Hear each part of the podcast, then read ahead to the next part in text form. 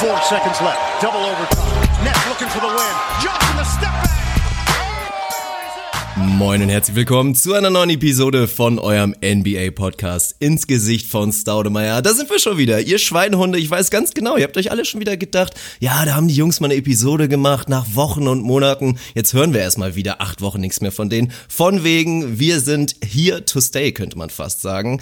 Ins Gesicht von Staudemeyer, so der, der Bus im Winter, der eigentlich nie pünktlich kommt, aber dann ist er auf einmal doch da und du freust dir den Arsch ab. So kann man es doch vielleicht mal sagen. Mein Name ist Dirk Funk, wieder dabei. Ebenfalls natürlich Arne Tegen aus Hamburg, gerade von der Arbeit gekommen. Dedication ist real. Wie geht's dir, mein Lieber?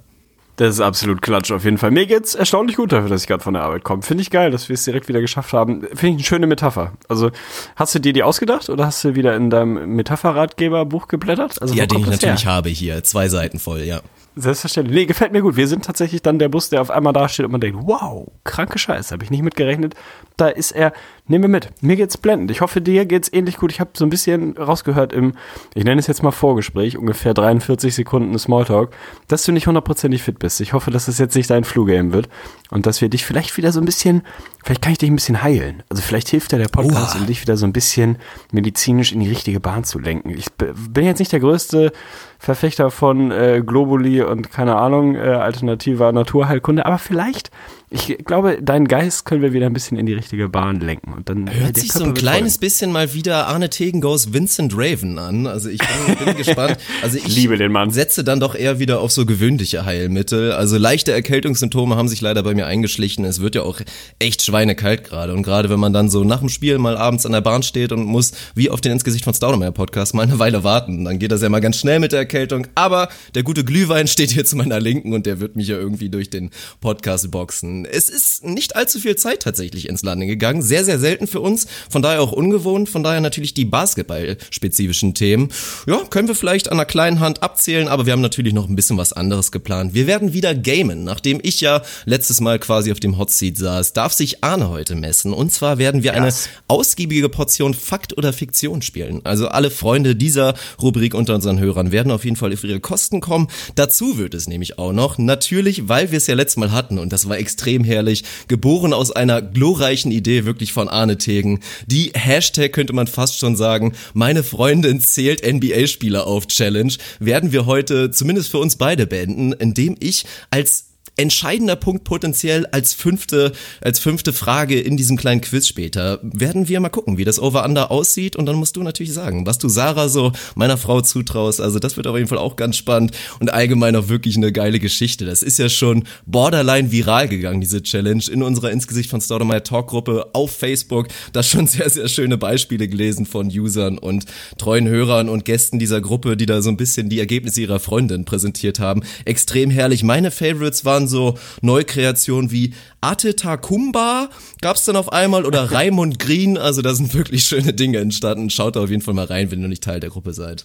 Ich kann ich mich nur anschließen. Also das ist auch nicht borderline viral, das ist maximal viral gegangen. Ich habe es mal grob überschlagen auf allen Kanälen, sei es die Facebook-Gruppe, wo viel passiert ist. Twitter ist komplett einmal abgestürzt, sie mussten neue Server kaufen, weil so viele Leute da an dieser Challenge teilgenommen haben. Auf Instagram kam eine ganze Menge. Also mir ist die Idee, das dann auch nochmal kurz an die Community weiterzugeben, sehr spontan gekommen. Und ich dachte, frag's mal, vielleicht kommt sowas ja an. Unfassbar. Es sind über 100 Leute gewesen, die sich daran beteiligt haben und die mir irgendwelche Zahlen geschickt haben, die mir häufig Screenshots geschickt haben. Das war eigentlich immer mein Highlight, wenn ich so einen WhatsApp-Verlauf dann auf einmal bekommen habe. So, hey Mäuschen, sag mal, wie viele NBA-Spieler kennst du eigentlich? Und dann meistens die Reaktion so, Willst du mich verarschen? So kein Mann, mach doch deinen Scheiß alleine. Wie viele Vlogger kennst du über Beauty?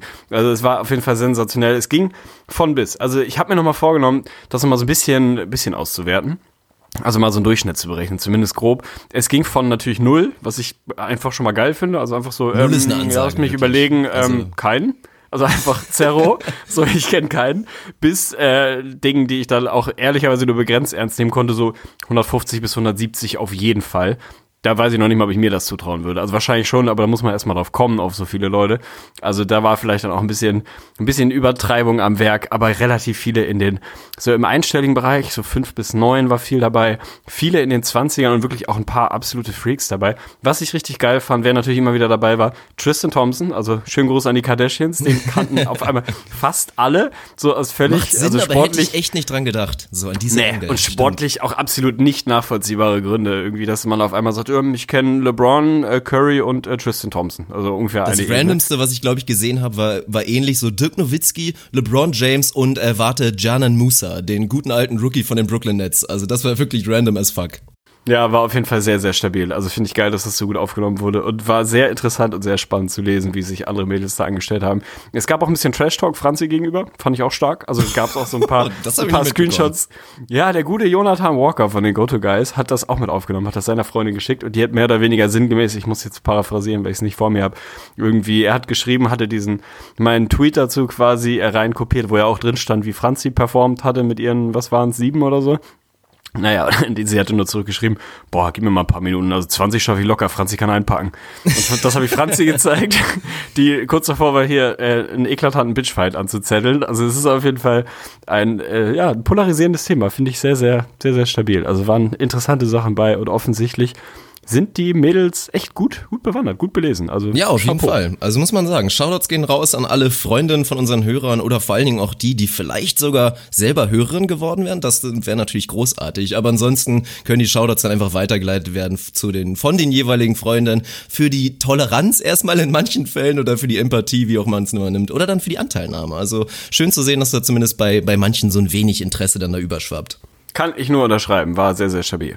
Ja, dann würde ich doch sagen, wenn du jetzt nichts weiter so einen privaten Schwank aus deinem Leben hast, dann fangen wir doch einfach mal so ein bisschen an und gehen einfach mal, tauchen mal ganz tief rein in die NBA. Und direkt unmittelbar nach unserer, nach Beendigung der Aufnahme des Podcasts gab es ja so ein, zwei schöne Spiele und ich glaube somit die hotteste Storyline, die es aktuell gibt und auch in unserer Gruppe geht es da absolut wieder rund, ist die Personalie und die Thematik Kemba Walker. Natürlich redet man da von der einen Seite von diesen großartigen Leistungen, also allgemein der Spieler der Saison fast so ein bisschen, wenn man einfach mal ausklammert, dass es auch noch so Leute wie Joel Embiid oder Stephen Curry gibt, Leute, die einfach einen größeren Namen haben. Wahnsinn, was der Mann da performt und dann natürlich, was in den letzten Spielen passiert ist. Erstmal die Overtime-Niederlage, leider muss man ja fast schon sagen, mit 60 Punkten gegen die Philadelphia 76ers und dann legt er einfach mal noch mal kurz nach beim Sieg wirklich mit 43 Punkten gegen Boston da eine Sahneleistung geliefert, mal wieder im vierten Viertel da ordentlich was abgebrannt und sein Team da mehr oder weniger einhändig da zum Sieg getrieben. Die Hornets sind jetzt 8 und 8 trotz dieses grandiosen Starts von Kemba Walker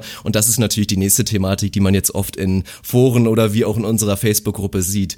Wie soll man die Sache sehen? Denkt man sich, und es war ja auch eine schöne Szene, letzte Nacht Kemba wirklich, nachdem er dann nochmal den Klatsch-Dreier trifft, haut er sich aufs Herz und man konnte, jeder, der so ein bisschen, naja, Lippen ablesen kann, konnte sowas hören wie This is my city, this is my town. Also jedem Hornets-Fan müsste da eigentlich mal ein fettes Rohr in der Hose gehabt haben, wenn man das sieht, dass der Star, dem man ja eigentlich absolut verzeihen müsste, wenn er langsam mal keinen Bock mehr hätte auf Charlotte Basketball, dass der da wirklich noch voll dazu steht. Aber es gibt eben auch viele andere, die sagen eher wieder Petition Free Camber, er muss dringend woanders hin, weil er einfach wenig Hilfe bekommen hat. Und wenn man da in die junge Historie geht und einfach mal schaut, wer waren denn so Cambers Teammates in den vorherigen Jahren und wenn man da mal so eine Liste aufstellt mit den besten Teammates, die er so je hatte, wenn man dann von einem Al Jefferson redet oder von einem washed, faded Nick Batum, dann ist das schon sehr dünn. Und dann, abgesehen davon, dass wir, denke ich mal, uns einig sind, wie grandios und großartig ist, was Kemba da momentan macht, will ich dich eigentlich direkt mal fragen, in welchem Lager bist du? Also freust du dich, Kemba einfach als Hometown Hero in Charlotte zu sehen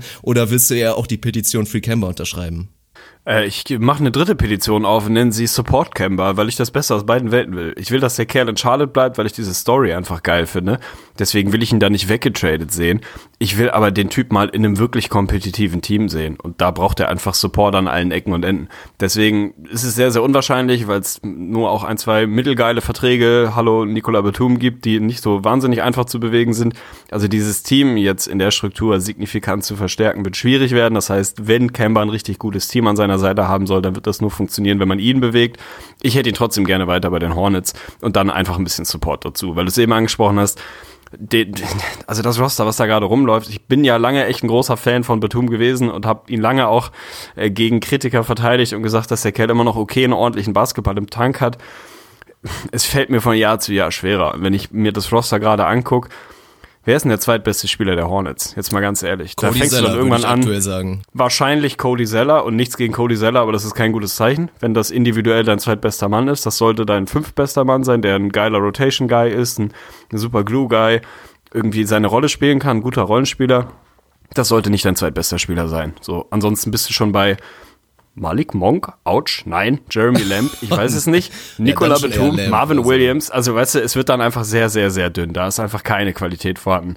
Kemba spielt wieder ein absolutes Career hier bisher, haben wir schon mehrfach besprochen, dass der Typ einfach jedes Jahr mit einem neuen Skill zurückkommt und einfach jedes Jahr einen kleinen Schritt besser wird. Aktuell sind das fast 30 per Game, fast 30 Punkte, ist gerade Topscorer der Liga. True Shooting Percentage von irgendwie 60 Prozent, was für einen Point Guard einigermaßen absurd ist. Also macht alles, was du machen kannst und macht und tut und ist komplett am Limit, wenn nicht irgendwie 20 Prozent drüber. Und die Hornets sind 8 und 8 im Osten. Ja, fuck. So, das Net Rating sieht ein bisschen besser aus, aber auch das ist ja immer bei 16 Spielen so ein bisschen mit Vorsicht zu genießen. Im Best Case sind die Hornets dies Jahr wieder ein Bottom Playoff Team, was dann vermutlich in Runde 1 vermöbelt wird, weil du dann im besten Fall wirst du vielleicht, weiß ich nicht, Sechster, vielleicht sogar in irgendeiner absurden Welt Fünfter, aber ich würde mal sagen, Sechster ist im Normalfall so Ceiling. Spielst gegen den Third Seed, das wird dann irgendwas aus der Reihe Raptors, Bucks, Sixers, Celtics sein und die werden dich vermöbeln in Runde 1 und dann hast du halt wieder irgendwie ein frühes Playoff aus. Langsam ist es echt, es ist ein bisschen tragisch. Also ich wünsche mir den Kerl wirklich in einem guten Team. Ich wünsche mir aber auch nicht weg von den Hornets. Ich fürchte, man muss sich entscheiden. Und wenn du mich dann fragst, um auf deine Ausgangsfrage zurückzukommen, dann lieber Free Camber. Also dann nehme ich diese Feel Good Story. Die war dann lange genug. Dann sehe ich ihn lieber bei Schieß mich tot. Kannst du mir gleich mal sagen, wo du ihn gerne sehen würdest? Aber dann soll der Kerl jetzt mal in seiner absoluten Prime, in der er gerade noch ist, dann soll er da jetzt noch mal richtig relevanten Basketball spielen und nicht die Hornets irgendwie alleine tragen und immer dafür sorgen, dass du gerade so eben in die Playoffs kommst und dann verlierst oder gerade so eben die Playoffs verpasst, obwohl du alles machst und tust. Das ist einfach echt ein bisschen verschenkt. Ja, also da sind wir tatsächlich einer Meinung. Ich bin eigentlich auch dafür und ich finde, dass es eine wunderschöne Storyline ist, allgemein auch wirklich diese Reaktion zu sehen. Und in dieser Generation wirklich von Social Media, NBA, Welt und so weiter, da überhaupt so ein Superstar oder, naja, ein richtiger Superstar ist er ja noch nicht mal in der generellen Wahrnehmung der, so des neutralen Fans. Da so einen Typen zu sehen, der einfach hinter seiner City steht, ist schon, wäre schon sehr schade, wenn das dann trotzdem irgendwie noch ein unschönes Ende nimmt. Aber du sprichst halt die richtigen Dinge an. Man muss da schon wirklich ganz, ganz tief in die Kreativitätskiste greifen, um da irgendwie Mittel und Wege zu finden, wie du dieses Team jetzt akut verbessern kannst. Also gerade der Batum-Vertrag und ja, da haben wir in den letzten Jahren einige hitzige Diskussionen durchmachen müssen. Bin froh, dass du inzwischen auch auf meinem Train mit angekommen bist, auf dem inzwischen jeder sein müsste. Das Ding ist halt schwierig, mit Sicherheit einer der größten Albatrosse an Verträgen, die du da momentan hast in der NBA. Und klar, also du kannst jetzt sagen, wir packen einfach alles an zukünftigen First-Runnern irgendwo ins Paket mit Batum und hoffen, dass wir da ein, zwei Jungs finden. Aber es ist schon sehr schwer und dann wird's, denke ich mal, darauf hinauslaufen, einfach, ja, roll the dice und gucken, ob es am Ende reicht. Aber ich glaube, gerade gerade dieser Auftakt von Kemba Walker und dann in Kombination mit dem Rekord, das muss einem eher Sorgen machen, weil ich meine, du musst ja nur auf die Stats von Kemba gucken.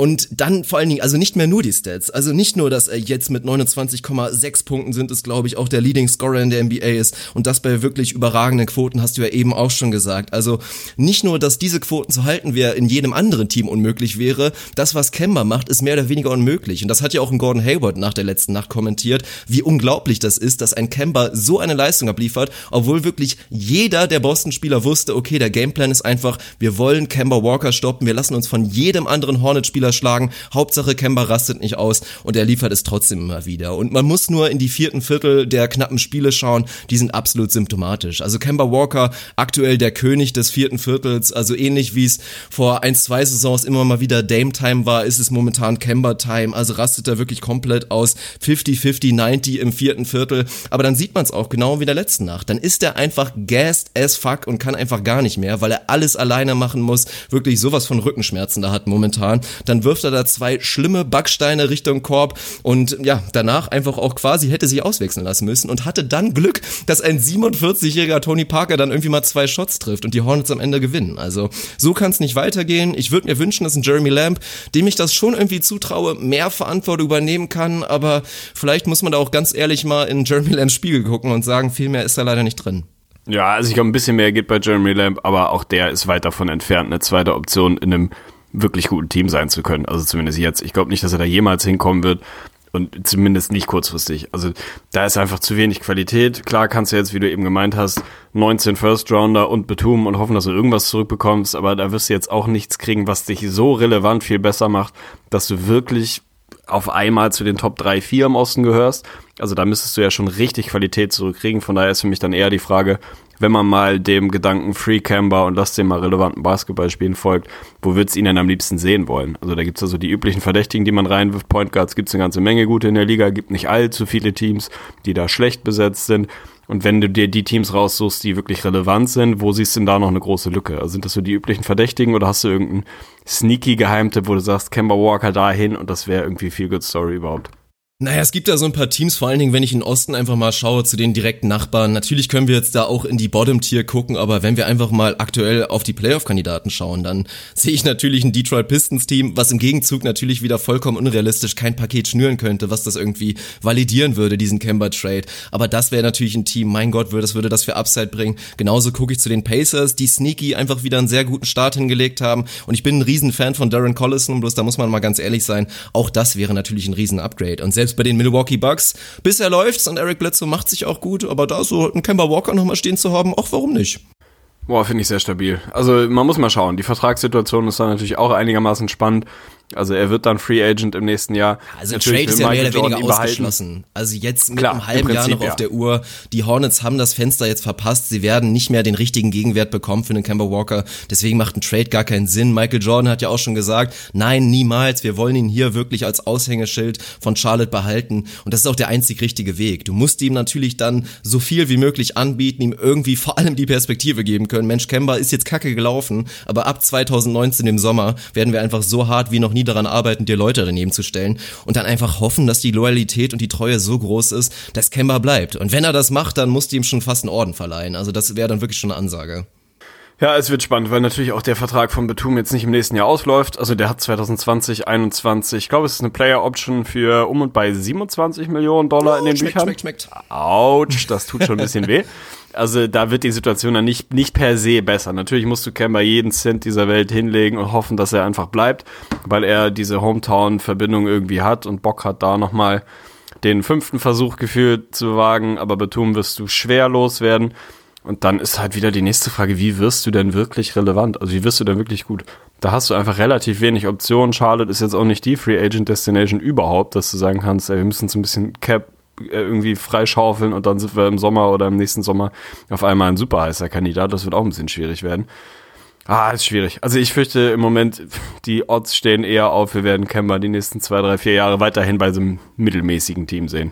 Ja, kann sein. Also für alle Hornets-Fans, für mich so die einzige Hoffnung ist eigentlich, dass man wirklich da sagen kann, dass es Glück ist, dass Kemba Walker noch relativ wenig Anerkennung bekommen hat in der NBA-Welt. Also er ist schon zweimal jetzt zum All-Star ernannt worden, aber auch im letzten Jahr ist er nur als Replacement da wirklich oder als Reserve reingerutscht und er hatte einfach noch nicht diese Kemba Walker glasklare All-Star. Eventuell rutscht er sogar in ein All-NBA-Team. Wenn er das in dieser Saison bekommen sollte und das wird er bekommen, wenn er nur annähernd dieses Ding wirklich also sein Niveau halten kann, dann wird er auch auch in die erweiterte MVP-Diskussion reinrutschen. Sollten die Hornets da irgendwie auf Platz 6 bis 8 rein, das könnte dann schon reichen dann reicht es vielleicht, dass er einfach so viel Euphorie und so viel Hype dann um seine eigene Person dann vielleicht so ein bisschen auf die Stadt ummünzen kann und sagt, komm, ich bleib hier. Das mag so sein, aber selbst dann ist es ja nicht, nicht irgendwie die Situation, dass du sagst, okay, ähm, ich als riesen Free Agent, der ein Team wirklich instant zum erweiterten Contender äh, machen, machen kann, der geht jetzt zu den Hornets, weil er unbedingt mit Kemba Walker zocken will. Also ich glaube, die, die Strahlkraft, die hat er dann auch, wenn er die Saison jetzt so weiter, weiter durchzieht, die hat er dann irgendwie im direkten Vergleich auch nicht wirklich. Fällt mir schwer, irgendwie das Paket ja. zu sehen, was jetzt dazu führt, dass die Hornets auf einmal richtig gut sind, zumal im Osten der Weg in die Spitze halt auch nicht leichter wird. Also wenn ich gucke, was in Boston und in Philly und sonst wo irgendwie an Talent in Milwaukee rum rumschlummert, äh, da bist du jetzt auch nicht nur irgendwie einen guten Jungen davon entfernt, da richtig contenten zu können, sondern eher so zwei bis zweieinhalb, bis du da wirklich auf Augenhöhe bist. Und das sehe ich einfach nicht. Von daher fürchte ich, muss man sich ein bisschen damit abfinden, dass das ja. weiter so ein bisschen, ja, ein bisschen verschenktes Talent vielleicht sein wird. Aber für, ja. vielleicht strafen sie mich alle Lügen und äh, irgendjemand tradet für Betum und sagt, genau der Mann hat uns gefehlt, äh, hier ist mein Asset, viel Spaß. Wer weiß.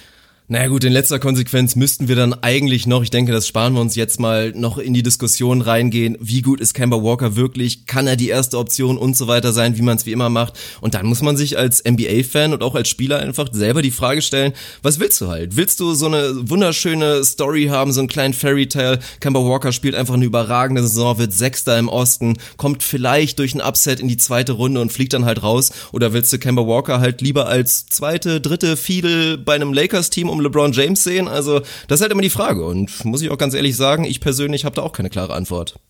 Stabil. Finde, also hätte ich, ich hätte gedacht, dass du da eine klare Präferenz hast. Ich als da einigermaßen Unbeteiligter, sowohl was LeBron als auch äh, die Hornets angeht, ich sehe ihn da lieber weiter bei den Hornets und habe so eine kleine romantische Feel-Good-Story. Vielleicht ist das meine emotionale Ader. Da bin ich dann eher auf dem, auf dem Wagen, ob Kemba jemals der beste Spieler in einem wahnsinnig guten Team sein kann, weiß ich nicht. Ich fürchte, die Frage wird sich erstmal auch nicht stellen. Also kann man die vielleicht ein bisschen hinten anstellen und wir gucken aber mal, was, was weiter passiert. Ja, das ist doch ganz schön. Und weil ich den Namen eben schon genannt habe und jetzt noch nicht zum nächsten größeren Segment wechseln will, will ich einfach nochmal ganz kurz über LeBron James reden. Also, ich find's einfach nach wie vor verrückt. Also natürlich ist jetzt der, der Anlass einfach diese 51 Punkte Nacht bei seinem alten Team, bei den Miami Heat. Zum ersten Mal hat er auswärts überhaupt mit seinen neuen Teams dann da gewonnen in Miami. Also nicht nur war das natürlich mal wieder ein Statement-Spiel und unglaublich zu sehen, einfach nur wieder der Fakt, mein Gott, guckt in die Statistiken rein. Wie kann man bitte so ein personifiziertes Uhrwerk sein? Also LeBron James, ganz ehrlich, der coastet, der chillt. Also hat er in dem Miami-Spiel nicht gemacht, aber es ist mit Sicherheit nicht so, dass er gerade all in ist und wirklich 100 Prozent, ich bringe jetzt dieses Lakers-Team nach vorne. Und trotzdem stehen da jetzt gerade sogar, glaube ich, wieder 28 und nicht die üblichen 27 und 7 und 7, der klassische LeBron, so hat man das Ganze ja inzwischen genannt, also Wahnsinn. Gerade mal wieder eine Phase, wo sein Dreier auch extrem gut aussieht, vor allen Dingen auch noch mal ein Stück improved, weil er jetzt öfter wirklich anfängt, diese Deep, Deep Threes zu nehmen, was bei ihm sogar tatsächlich Sinn macht, weil er einfach jemand ist, der hat so viel Kraft, nicht nur in seinem ganzen Körper, sondern auch in seinem Handgelenk. Der ist wirklich in der Lage, diese Deep Threes von 30 Feet und noch weiter einfach mit seiner ganz normalen Technik zu nehmen. Und genau wie bei Curry, ja, ist dann halt die Frage, warum nicht? Momentan fallen sie und das mit einer Qualität, ja, sagenhaft absolut. Bei den Lakers läuft es auch inzwischen besser. Ich wollte nicht voll, voll reintauchen, aber wirklich einfach nochmal Chapeau mit dieser neuen Rolle. Und es ist ja auch eine neue Rolle, die vielleicht, wenn man es nochmal ein bisschen größer aufziehen möchte, ja fast noch perfekter ist. LeBron mit so wenig Turnovern pro Spiel wie schon lange nicht mehr. Also da müssen wir fünf, sechs, sieben Saisons zurückgehen, als wir das das letzte Mal gesehen haben. Also sehr, sehr schön zu sehen und für mich nimmt das Ganze bei den Lakers immer mehr Formen an. Also auch natürlich ein kleines Shoutout an so einen guten alten Tyson Chandler, der da einfach seine Veteran Presence da mit reinbringt, gerade nach LA. Aber gefällt mir einfach sehr gut und einfach nur mal diese kurze Oder an LeBron James. Musst auch gar nicht antworten. Nee, habe ich auch nicht, nicht viel zu sagen. Also das, äh, das ist deine Rolle bei uns im Podcast. Die Huldigung von LeBron, die er sich selbst reden verdient hat, die darfst du übernehmen. Und ich äh, sag da gar nichts zu. Das ist glaube ich, ich finde die, die erwartbare Entwicklung bei den Lakers gewesen. Growing Pains am Anfang waren eigentlich klar, deswegen fand ich auch diese ganzen, oh Gott, die Lakers, verpassen sie die Playoffs-Reaktionen nach irgendwie sieben, acht Spielen. Vollkommen Banane. Also was habt ihr denn erwartet? So, wann ist denn LeBron-Team insbesondere Neues, komplett zusammengewürfeltes jemals gut gestartet? Also, was ist mit eurem Gedächtnis passiert? So. Und, also, weiß ich nicht, es ist für mich so ein bisschen, ist ein bisschen seltsam. Andersrum sind die Lakers, glaube ich, auch nach wie vor kein Team, was einem wirklich Angst machen muss. Zumindest in der Konstellation. Wenn dann irgendwann in ein paar Monaten da nochmal richtig Qualität dazukommt, dann kann das anders aussehen. Für den Moment sind die Lakers in meiner Welt zumindest, in meiner Wahrnehmung genau das, was ich vor der Saison erwartet habe. Ein ganz klares Playoff-Team weil LeBron James und weil mehr Qualität im Roster, als viele das gerne vor der Saison sehen wollten, glaube ich, zumindest in meiner Wahrnehmung. Auch wenn der Fit vielleicht nicht überragend ist, ist das einfach selbst ohne LeBron kein absoluter Scherbenhaufen. Da sind okay Jungs dabei. Dann packst du einen LeBron rein, ein bisschen klares Playoff-Team. Mir scheißegal, wie gut der Westen ist. Für mich aber auch ein klares Team, was, wo es im Westen alleine mindestens zwei, drei, vielleicht vier bessere Teams gibt, an denen sie in der Konstellation nicht zusammen, äh, nicht vorbeikommen werden, auch wenn LeBron dann 30, 10 und 10 in der Playoff-Serie dahinlegt. Von daher sind sie für mich sind sie genau da, wo sie hingehören, genau da, wo ich sie erwartet habe. Ich habe dieses ganze ja, dieses Up and Down irgendwie nicht wirklich verstanden, aber es sind die Lakers, das gehört eh dazu, es ist LeBron, das gehört dazu, es ist Early Season, das gehört auch dazu. Also eigentlich darf es einen auch nicht wundern, dass da die Lakers ja schon von boah, sind die schlecht auf unfassbar gut. Da haben wir jetzt ja in den ersten zwei, drei Wochen der, der Saison eigentlich schon komplett alles gehört. Das ist irgendwie, man muss wahrscheinlich damit leben, dass es so ist. Ich hoffe, dass sich das dann demnächst ein bisschen einpendelt wenn dann auch so die Tiers im Westen klarer werden und einfach absehbar ist, wohin die Reise geht, vielleicht kann man dann auch einfach mal das so wahrnehmen, wie es ist, huldigen, was der Mann da Nacht für Nacht leistet, obwohl er definitiv nicht am Limit ist, gerade defensiv weiterhin nicht verteidigt, so, das ist auch in Ordnung, das kann ich auch nachvollziehen, würde ich wahrscheinlich nicht anders machen. Also das ist ganz normaler, in Anführungsstrichen normaler Regular Season LeBron, der einfach episch historisch gut ist, aber es ist halt Regular Season Modus, das darf man halt nicht vergessen und da muss man sich auch nicht, weiß nicht, muss man auch nicht tot analysieren. Das ist halt wie es ist. Natürlich hat er noch anderthalb Gänge mehr. Das ist schockierend genug, dass er sie hat, aber es ist so und das weiß eigentlich auch jeder.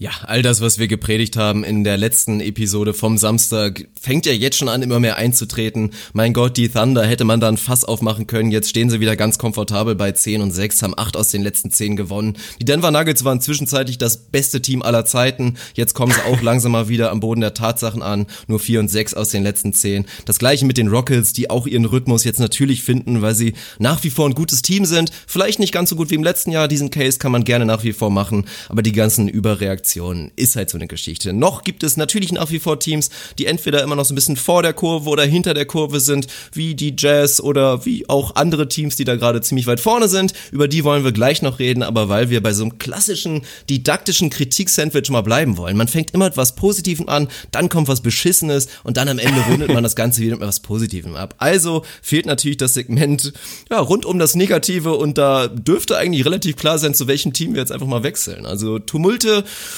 sind aktiv. Die Washington Wizards, davon reden wir natürlich mit einer wunderschönen Bilanz von 5 und 11. Man kann fast noch sagen, ja, Geht ja sogar noch, ist was, was du relativ leicht aufholen kannst. Und die Wizards sind auch dafür bekannt, dass sie so einen schlechten Saisonstart mal ganz schnell aufholen können. Ich habe mir da auch schon mal ganz böse die Finger verbrannt und musste als Konsequenz ein Ricky Rubio Jersey einem unserer treuen Hörer überlassen. Habe ich übrigens sehr gerne gemacht und ich hoffe, du hast nach wie vor Freude daran. Aber, Gott, das hat wehgetan, ohne Scheiß. Also, das sollte so richtig ehrlich rüberkommen, aber es hat richtig ehrlich wehgetan. Also, ich möchte es eigentlich auch wieder zurückhaben. Ich möchte eine neue Wette, Lukas. Also, das war echt scheiße. Nee, aber worauf wollen wir hinaus? Natürlich die ganze Geschichte rund um John Wall. Ich meine, du kannst es gerne auch erzählen, aber es ist eigentlich relativ leicht erzählt. Ich glaube, jeder Sportler kennt's. Wenn's scheiße läuft, dann ist die Stimmung auch meistens einfach nicht gut. Das ist ganz simpel. Dann gerät man am Training mal eher aneinander, als wenn man eine 10, eine 10 Game Winstreak hat. Ach du Scheiße.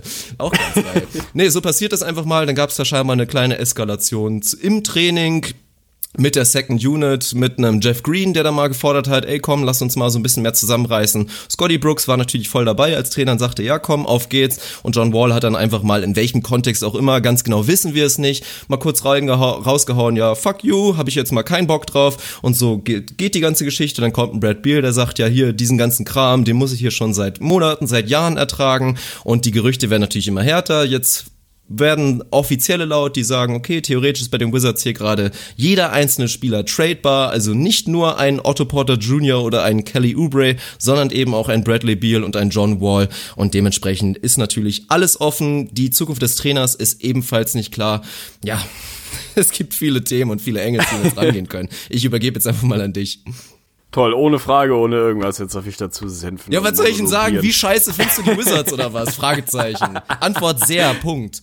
Ja, zum Beispiel. Da, da, haben wir doch mal einen richtig akkuraten Dialog. Ja, also ich weiß nicht, wie oft wir in den letzten, keine Ahnung, drei Jahren oder seit wann wir hier irgendwie regelmäßig uns zusammenhocken, das Wort dysfunktional im Kontext der Wizards benutzt haben. Gefühlt in jeder einzelnen Episode und gefühlt öfter als zu jedem anderen Team und das trifft für mich auch nach wie vor. Also die Wizards sind für mich immer noch das lebende Beispiel, warum ein Team nicht automatisch so gut ist wie die Addition der einzelnen Qualitätsspieler. Weil ganz ehrlich, nominell, wenn ich mir das Roster der, der Wizards angucke und die individuelle Qualität, dann ja. ist das ein Team, was sehr, sehr gut sein muss. So, das muss vielleicht In der nicht Theorie, also lass uns das, das nochmal kurz gemeinsam auf der Zunge sein. zergehen lassen. Wall, Beal, Oubre und einfach Otto Porter Jr. Wie ich diesen Kern in der Theorie liebe. Also wirklich eine Zusammenstellung an, an Talenten von Spielern. Ja, überragend. Also muss eigentlich funktionieren. Aber du sagst es, es tut es einfach nicht. Ja, so ist es. Basketball ist ja dann doch mehr als die Addition von fünf Einzelstücken, die dann auf einmal funktionieren sollen. Das beweisen die Wizards seit Jahren. So, dazu haben wir halt diese permanente Dramaturgie. Finden sich John Ward und Bradley Beal eigentlich irgendwas zwischen ganz gut, okay und er ist mein Erzfeind, ist quasi Skinny Norris eigentlich, ich hasse den. So, das ist ja immer ungefähr so ein bisschen das, wo, wo es hin und her pendelt, die Gerüchte und Berichte äh, drehen und wechseln da auch immer ganz gerne mal, dann heißt es irgendwie, ja, sie haben sich jetzt mal zusammengerauft, sie werden nicht mehr die Best Buddies, aber sie wissen jetzt, wir können das hier nur gemeinsam schaffen. Drei Wochen und fünf Niederlagen später hauen sie sich im Zweifel hinter den Kulissen halb auf die Fresse, weil sie es dann irgendwie doch alles nicht so witzig finden. es ist einfach eine komplette Chaosgeschichte bei den Wizards. Und ich sehe auch ehrlicherweise nicht mehr, wie du das noch ohne signifikante Moves auflösen kannst. Also das ist für mich der erste große Takeaway. Ich habe das Gefühl, dieses, dieses Ding ist im Brunnen, so, das Kind ist im Brunnen, das Tischtuch ist zerschnitten, das kriegst du nicht mehr repariert. Also ich meine, diese, diese Struggle und diese, äh, ob es dann zwischenmenschliche oder sportliche Probleme, was auch immer sind, aber dieses Chaos, dieses Trainwreck, das wirst du nicht mehr so in den Griff bekommen. Da musst du jetzt mal irgendwas aufbrechen. Und das ist dann halt so die, die ganz große Frage, irgendwie tear it down, aber wie?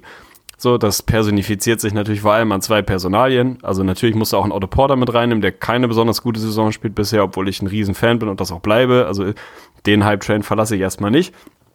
Dann hast du natürlich die beiden großen Personalien Beal und Wall und du hast natürlich auch einen Scotty Brooks, dessen Job auch nicht der sicherste auf dieser Welt sein dürfte aktuell. Aber im Prinzip, wenn du rein sportlich rangehst, da musst du das jetzt mal auseinanderdrücken. So, und dann hast du den John Wall, der potenziell den schlimmsten Vertrag in NBA History irgendwie unterschrieben hat, zumindest wenn ich mir mal so angucke, dass der Mann im Jahr 2022 46,8 Millionen US-Dollar verdienen wird, Trade-Kicker drin hat, also Katastrophenvertrag, müssen wir nicht drüber reden. So, den wirst du, also natürlich kriegst du den irgendwie bewegt, wenn es sein muss, aber jetzt werden ja so die Stimmen laut und das ist eigentlich die erste Frage, die ich an dich habe. Mittlerweile habe ich das Gefühl, es ist ein Stück weit Konsens, dass Bradley Beal der bessere Spieler ist. Und ich rede nicht davon, der am leichteren tradebare, weil das ist ja ohne jede Frage, sondern tatsächlich einfach in einem Vakuum der bessere Spieler. Bist du da auch dabei? Also bist du an Bord, wenn ich dir sage, wer ist individuell der bessere Spieler? Ist es Bradley Beal? Ist es John Wall? Bist du wirklich Team Beal dann? Ja, bin ich. Also bin ich sogar relativ klar. Und viele, auch lange Hörer schon unseres Podcasts werden sagen, ja, Dirk, du bist ja auch ein John Wall-Hater. Ich war noch nie der größte Fan von ihm, das habe ich auch mal durchsickern lassen. Aber dafür gibt's auch einfach gute Gründe. Und ich finde, gerade wenn man einfach mit einberechnet, wie tief diese Point Guard-Position ist. Und John Wall macht eure Top 10 auf, aber ist er da moment drin, momentan drin mit Sicherheit nicht. Und bei einem Bradley Beal auf der Position sieht das einfach ganz anders aus. Und für mich hat er da dann auch schon irgendwie wieder mehr Value. Und für mich da stören mich einfach zu viele Sachen. Also ich habe vorhin, vorhin, am Samstag, ist ja quasi vorhin, wenn man mal bedenkt, unsere Upload-Frequenz beim Podcast. Äh, nee, habe ich natürlich auch so eine Tirade gemacht mit Mellow und Conditioning und seinem Körper. Und John Wall ist jetzt niemand, der da immer dafür bekannt war, dass er out of shape ist oder irgendwie keine Kondition hat. Aber auch der hatte in den letzten Jahren da einfach immer mal wieder mit zu kämpfen. Natürlich auch wegen Verletzung. Und da ja, rechne ich jedem bisschen Spielraum mit rein, dass es natürlich nicht leicht ist, komplett auf seine Diät und auf alles zu zu achten, während man irgendwie vier, fünf Monate ausfällt. Aber auch da, ich meine, wir hatten letztes Jahr Diskussion, dass er selber zugeben hat, ja, ich bin einfach fett ins Camp gekommen, also für seine Verhältnisse fett, natürlich selbstverständlich, will hier keinen triggern, aber auch da, also mir, mir fehlen einfach die Anzeichen der harten Arbeit. Also für mich ist das ein Attitude-Problem, für mich gibt es absolut keine Entschuldigung dafür. Also jeder kann mal schlecht in die Saison starten. Aber dass ein John Wall jetzt einfach mal in einer relativ großen Sample Size inzwischen schon, also relativ, ist natürlich immer noch verhältnismäßig klein, 68 Prozent von der Linie zum Beispiel mal schießt, und keine Anzeichen irgendwie macht, dass er ja, sich mal ein bisschen mit seinem Wurf irgendwie intensiver auseinandersetzt, das gefällt mir nicht. Es ist der alte Stiefel, der da irgendwie runtergespielt werden soll. Ich bin John Wall, ich war mal der beste Point Guard des Osten und das bin ich auch nach wie vor. Das reicht mir einfach hinten und vorne nicht mehr. Und ich glaube, dass das ein Riesenproblem ist. Bradley Beal ist in gewissermaßen dann einfach doch ein bisschen devot gegenüber Wall und ist jetzt einfach nicht der, der sagt, komm, wenn du nicht willst, dann nehme ich jetzt einfach das Heft in die Hand. Ist ja auch einfach schwer, wenn eine Hierarchie da relativ klar ist und so ist das dann das Ganze auch negativ. Bradley Beal ist dann einfach so ein bisschen der, der Sad Trooper, der dann da irgendwie immer so leicht salty und genervt rumläuft, was für ihn natürlich auch nicht das Optimum ist. Und wir haben auch zwei Kandidaten genannt, oder bin ich auch bei dir. Otto Porter spielt eine richtige Scheiße bisher. Und da könntest du jetzt auch sagen, boah, guck dir den Vertrag an, das war ein Riesenfehler. Aber da bin ich nach wie vor und genau wie bei einem Kelly Oubre, dessen große Vertragsverlängerung, die überhaupt noch aussteht, bin ich dabei, das sind glasklare Kandidaten. Stell die zu einem anderen Team. Und bei Otto Porter kamen ja auch schon einzelne Gerüchte, wie wir zum Beispiel zu den Pelicans. Hau die dahin und die fangen dann richtig an aufzublühen. Also deswegen bin ich auch voll dabei und auch so nochmal so als kleinen Vergleich, mein Gott, also ich red schon die ganze Zeit davon, dass du den Blazers Backcourt aufsprengen müsstest. Du bist, ja, nicht so hundertprozentig entschieden, glaube ich, aber auch tendenziell eher ein Advokat und bei den Blazers, alle Anzeichen sagen, die haben sich total lieb. Also, dass wirklich ein Lillard und McCallum gut zusammen können, dass sie auch mit dem Trainer super zusammen können und ja, da fangen wir schon damit an und bei den Wizards ist, stimmt ja einfach mal gar nichts. Das ist wohl so, aber dann sag mir mal, ähm, wie löst man das Ding auf? Weil tatsächlich äh, bin ich bei dir, was so die, die Bewertung zwischen Beal und Wall angeht. Also auch nicht erst seit gestern, obwohl ich ein deutlich größerer Wall-Fan bin als du. Und auch da könnte man ja sagen, so schlecht das gerade ist, in Anführungsstrichen, das sind immer noch irgendwie 21 pro Spiel bei 45 Prozent aus dem Feld, ist jetzt auch kein Riesendrama. im Rahmen seiner Möglichkeiten und dessen, was was er in sich sieht und was man, glaube ich, auch die letzten Jahre in ihm gesehen hat, ist es auf jeden Fall zu wenig. So, der, der Dreier fällt nicht, nach wie vor nicht. Der fiel im letzten Jahr phasenweise mal ein bisschen besser, aber im Prinzip war er nie ein guter Dreier-Shooter und da sieht man auch nicht wirklich eine Verbesserung. An der Linie geht es eigentlich auch die letzten drei Jahre kontinuierlich bergab. Es ist ein bisschen schwierig. Er macht nicht den Eindruck, als wäre er der härteste Arbeiter auf dieser Welt. So, aber kriegst du diesen Vertrag wirklich gewinnbringend bewegt? Weil wenn nein, dann musst du ja eigentlich schon quasi einen Deal bewegen, der jedes Team, also zeigt mir irgendwie finde mal überhaupt mehr als zwei Teams, die nicht für Bradley Beal traden würden. Da gibt's wahrscheinlich nicht so wahnsinnig viele. Mhm. Also den nimmt mehr oder weniger jeder mit Kusshand, weil ja, eine super dünne Position, die zwei. Der Typ ist jung, der Typ hat Talent, so hat einen guten Vertrag. Also das ist alles irgendwie relativ problemlos, aber macht's das für die Wizards irgendwie signifikant besser? Andersrum hat man letztes Jahr über Phasen, als John Wall ausgefallen ist, der letztes Jahr nur, ich glaube, 40, 41 Spiele gemacht hat, gesehen, dass es ohne ihn ganz gut funktionieren kann. Da war man sich dann im Nachgang aber auch nicht mehr so sicher, war das jetzt mehr oder weniger Zufall, war das Small Sample Size Kram, weil Beal naturgemäß einigermaßen aufgeblüht ist in den, in den Spielen, weil er einfach ein bisschen eine größere Rolle bekommen hat, auch mal zeigen durfte, dass er ein besserer Playmaker ist, als man glaubt und nicht einfach nur ein reiner Shooter ist und so weiter und so fort. Also was ist denn für, für die Wizards, wenn man jetzt mal aus deren Perspektive geht, was ist die beste Lösung? Muss man irgendwie Scotty Brooks auch noch direkt mitentlassen und einfach Wall traden für alles, was man irgendwie bekommt und einfach sagen, okay, das Thema ist durch, wir nehmen, was wir kriegen können? Oder tradet zu Bradley Beal und dann gehst du halt mit John Wall und seinem Monstervertrag in die nächsten vier Jahre und bist da eindeutig festgelegt, wie dein Team aussehen wird und was kriegst du dafür zurück. Also ich, ich finde es wahnsinnig schwierig. Also was macht man als GM der Wizards? Ja, also Scotty Brooks klammer ich erstmal direkt aus. Ich habe da auch was bei im Subreddit von den Wizards von einigen Usern gelesen, so von wegen, ja, stell dir einfach mal vor, man entscheidet sich für Scotty Brooks und gegen Wall und Beal, so nach dem Motto. Aber das wird in der Konsequenz ja auch nicht passieren. Also der General Manager und der Owner der Wizards werden nicht sagen, so, wir wollen definitiv Scotty Brooks als Trainer haben und sind bereit dafür Wall und am besten Beal auch noch rauszuschmeißen für einen scheiß Gegenwert. Also natürlich macht das niemand. Von daher klammer ich ihn aus. Und ich will, auch wenn ich ihn jetzt schon sehr, sehr gehatet habe, will ich zumindest nochmal so als, ins, als kleinen Vergleich und auch nochmal als Entschuldigung sagen, der Vertrag ist definitiv schlimm und sieht momentan katastrophal aus, aber ein gutes Beispiel ist ja gerade Blake Griffin. Also der Vertrag ist mindestens genauso ein Albatros und wenn man sich die Verletzungshistorie von Blake anguckt, müsste er eigentlich noch viel schlimmer betrachtet werden, aber Blake liefert, Blake spielt eine gute Rolle und ist bei den Pistons einfach jemand, der da Dampf reingebracht hat in die Franchise, der da wirklich, ja, die Franchise aus dem kompletten Limbo-Modus einfach mal wieder relevant gemacht hat. Ein paar schöne Spiele gehabt hatte bei seiner Ausraster nach Plus Game Winner und alle gesagt haben, das war das aufregendste schönste Pistenspiel seit, ja, seit den Bad Boy Pistons eigentlich schon fast schon. Also, das ist, das ist es, glaube ich, manchen Teams doch noch wert. Und ich gucke zum Beispiel zu den Orlando Magic, wenn die die Chance haben, John Wall zu holen, und einfach mal wirklich einen nominellen Star in die Franchise zu holen, dann machen die das. Und das wäre dann auch ein Team, was zumindest, glaube ich, ein interessantes Paket für die Wizards auch bieten könnte. Aber wenn du mich jetzt fragst, gibt es irgendwie eine Möglichkeit, dass du das auseinanderbläst, aber die Wizards sogar noch besser werden, dann sage ich ganz klar nein. Das ist, das ist eigentlich nicht da. Also klar, du kannst sagen, relativ charmant finde ich eigentlich auch noch so eine Trade-Idee.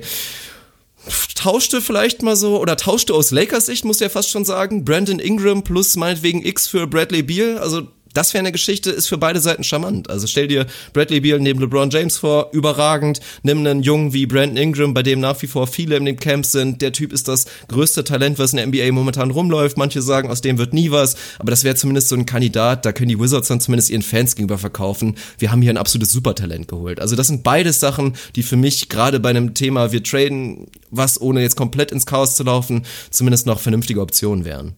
Das ist, glaube ich, so der naheliegende Move. Dann werden natürlich jetzt auch so die, wir traden Markel Fultz gegen Bradley Beal und bauen das Paket so, dass es funktionieren kann. Da würde ich mal äh, oh vorsichtig Gott, behaupten, okay. muss man mal allen Menschen den, ja. äh, den Zahn ziehen, dass ein Paket rund um also Markel Fultz ausreichen kann, um sich irgendwie ein bisschen mehr als eine Federtasche zu ertraden aktuell. Das dürfte ein bisschen schwierig werden, geschweige denn Bradley Beal, weil natürlich dieser Fit theoretisch bei Philly unfassbar geil wäre, genauso wie er bei den Lakers super wäre. Also gibt auf dem Papier kaum besseren Fit in diesem LeBron-Lakers-Konstrukt als ein Bradley Beal, weswegen natürlich auch jeder sagt, Clay Thompson wäre episch als Fit, weil einfach dieser Spielertyp da wahnsinnig gut reinpassen würde die John Wall Orlando Aktion, mach es, dann holst du noch Dwight Howard zurück, dann hast du die nächste Reunion. Ich weiß es nicht. Also es ist halt einfach, das er holt mir jetzt auch nicht vom Sessel. Also kann ich mir irgendwie vorstellen, aber führt für mich dann dazu, dass die Magic dann die neuen, weiß ich auch nicht, was Nee, sind, natürlich so ein nicht. Borderline Das ist was, was funktionieren sind. könnte. Also Ja, de definitiv. Also man kann sich irgendwie vorstellen, ob es dann irgendwie, weiß nicht, ich gucke da immer eher so objektiv drauf, wenn mir die Wizards komplett Banane und egal sind so. Das bei vielen Teams bei mir so ist, dass ich eher so eine leidlich objektive Fansicht oft drauf habe, weil ich einfach da mit so einer was will ich am liebsten sehen Attitüde rangehe. Da holt mich John Wall bei den Magic jetzt auch nicht ab, aber andersrum sind die Magic für mich auch gerade sowas von irrelevant, dass vielleicht hilft's. So, keine Ahnung. Du hast natürlich immer noch so dieses Boogie-Monster im Raum, wo irgendwie, ich meine, gefühlt waren sie ja vor einem Jahr, waren ja eigentlich schon, die Wizards hatten ihr, eigentlich ja quasi schon ihre Big Three, hatten Otto Porter schon gegen Boogie getradet und eigentlich lief's in die richtige Richtung. Ist dann doch nicht gekommen. Vielleicht greift man da nochmal irgendwie an im Sommer. Ich weiß es nicht. Also es ist einfach wahnsinnig schwierig. Die Vertragssituation von Wall, ja, ich sehe den Vergleich mit Blake, aber noch sieht der Vertrag ganz gut aus. Lass mal in zwei Jahren nochmal drüber reden, wie der von Blake dann aussieht oder in anderthalb oder der Natürlich, von John Wall. das wird sich auch immer wieder ändern. Mein Das Gott, ist einfach Wall, echt eine schwierige Und das ist ja auch die Sache und die Upside. Also ich meckere so über ihn, nicht weil ich sage, John Wall war noch nie ein guter Spieler. John Wall war mal einer der besten Point Guards allgemein der Liga und vielleicht sogar mal der beste Point Guard im Osten, als er noch ein absoluter Two-Way-Star war, als er vor allen Dingen defensiv zu den Besten auf seiner Position gehörte. Und das ist er einfach nicht mehr. Und das ist ein Attitude-Problem, das ist kein Talentproblem, das ist reine Einstellungssache. John Wall ist kein klarer Plusspieler mehr auf der defensiven Seite des Courts. Und solange er das so durchzieht, mit einfach verbundenem Misserfolg seines Teams, also du kannst es dir leisten, wenn du LeBron James bist und deine Teams eh immer zu 50 plus Wins coasten, aber du kannst es dir nicht leisten, wenn dein Team einfach mal der größte Chaoshaufen, ja, vielleicht aktuell in der Liga ist, weil es bei den Kings auch inzwischen irgendwie relativ vielversprechend aussieht. Also das ist so die Geschichte. Und ich weiß nicht,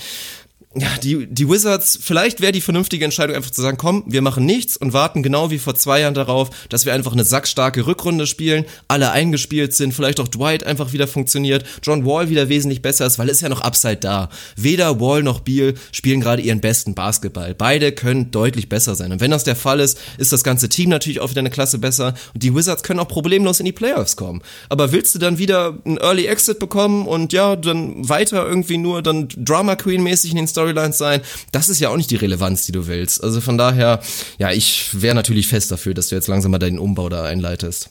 Ja, vor allem löst du ja kein Problem damit, weil dann redest du halt in acht oder zehn Monaten, äh, reden wir ge genau wieder über dasselbe Ding. Also das ist ja, selbst wenn du es jetzt irgendwie schaffst, das Ruder nochmal rumzureißen, irgendwie die Playoffs zu kommen, in einem Jahr sitzen wir wieder hier und reden darüber, dass der Fit bei den Wizards einfach schwierig ist und dass es nicht so richtig gut funktioniert und dass man es irgendwie mal neu strukturieren müsste. Also wir reden ja nicht erst jetzt seit sechs Wochen drüber, sondern seit irgendwie drei Jahren.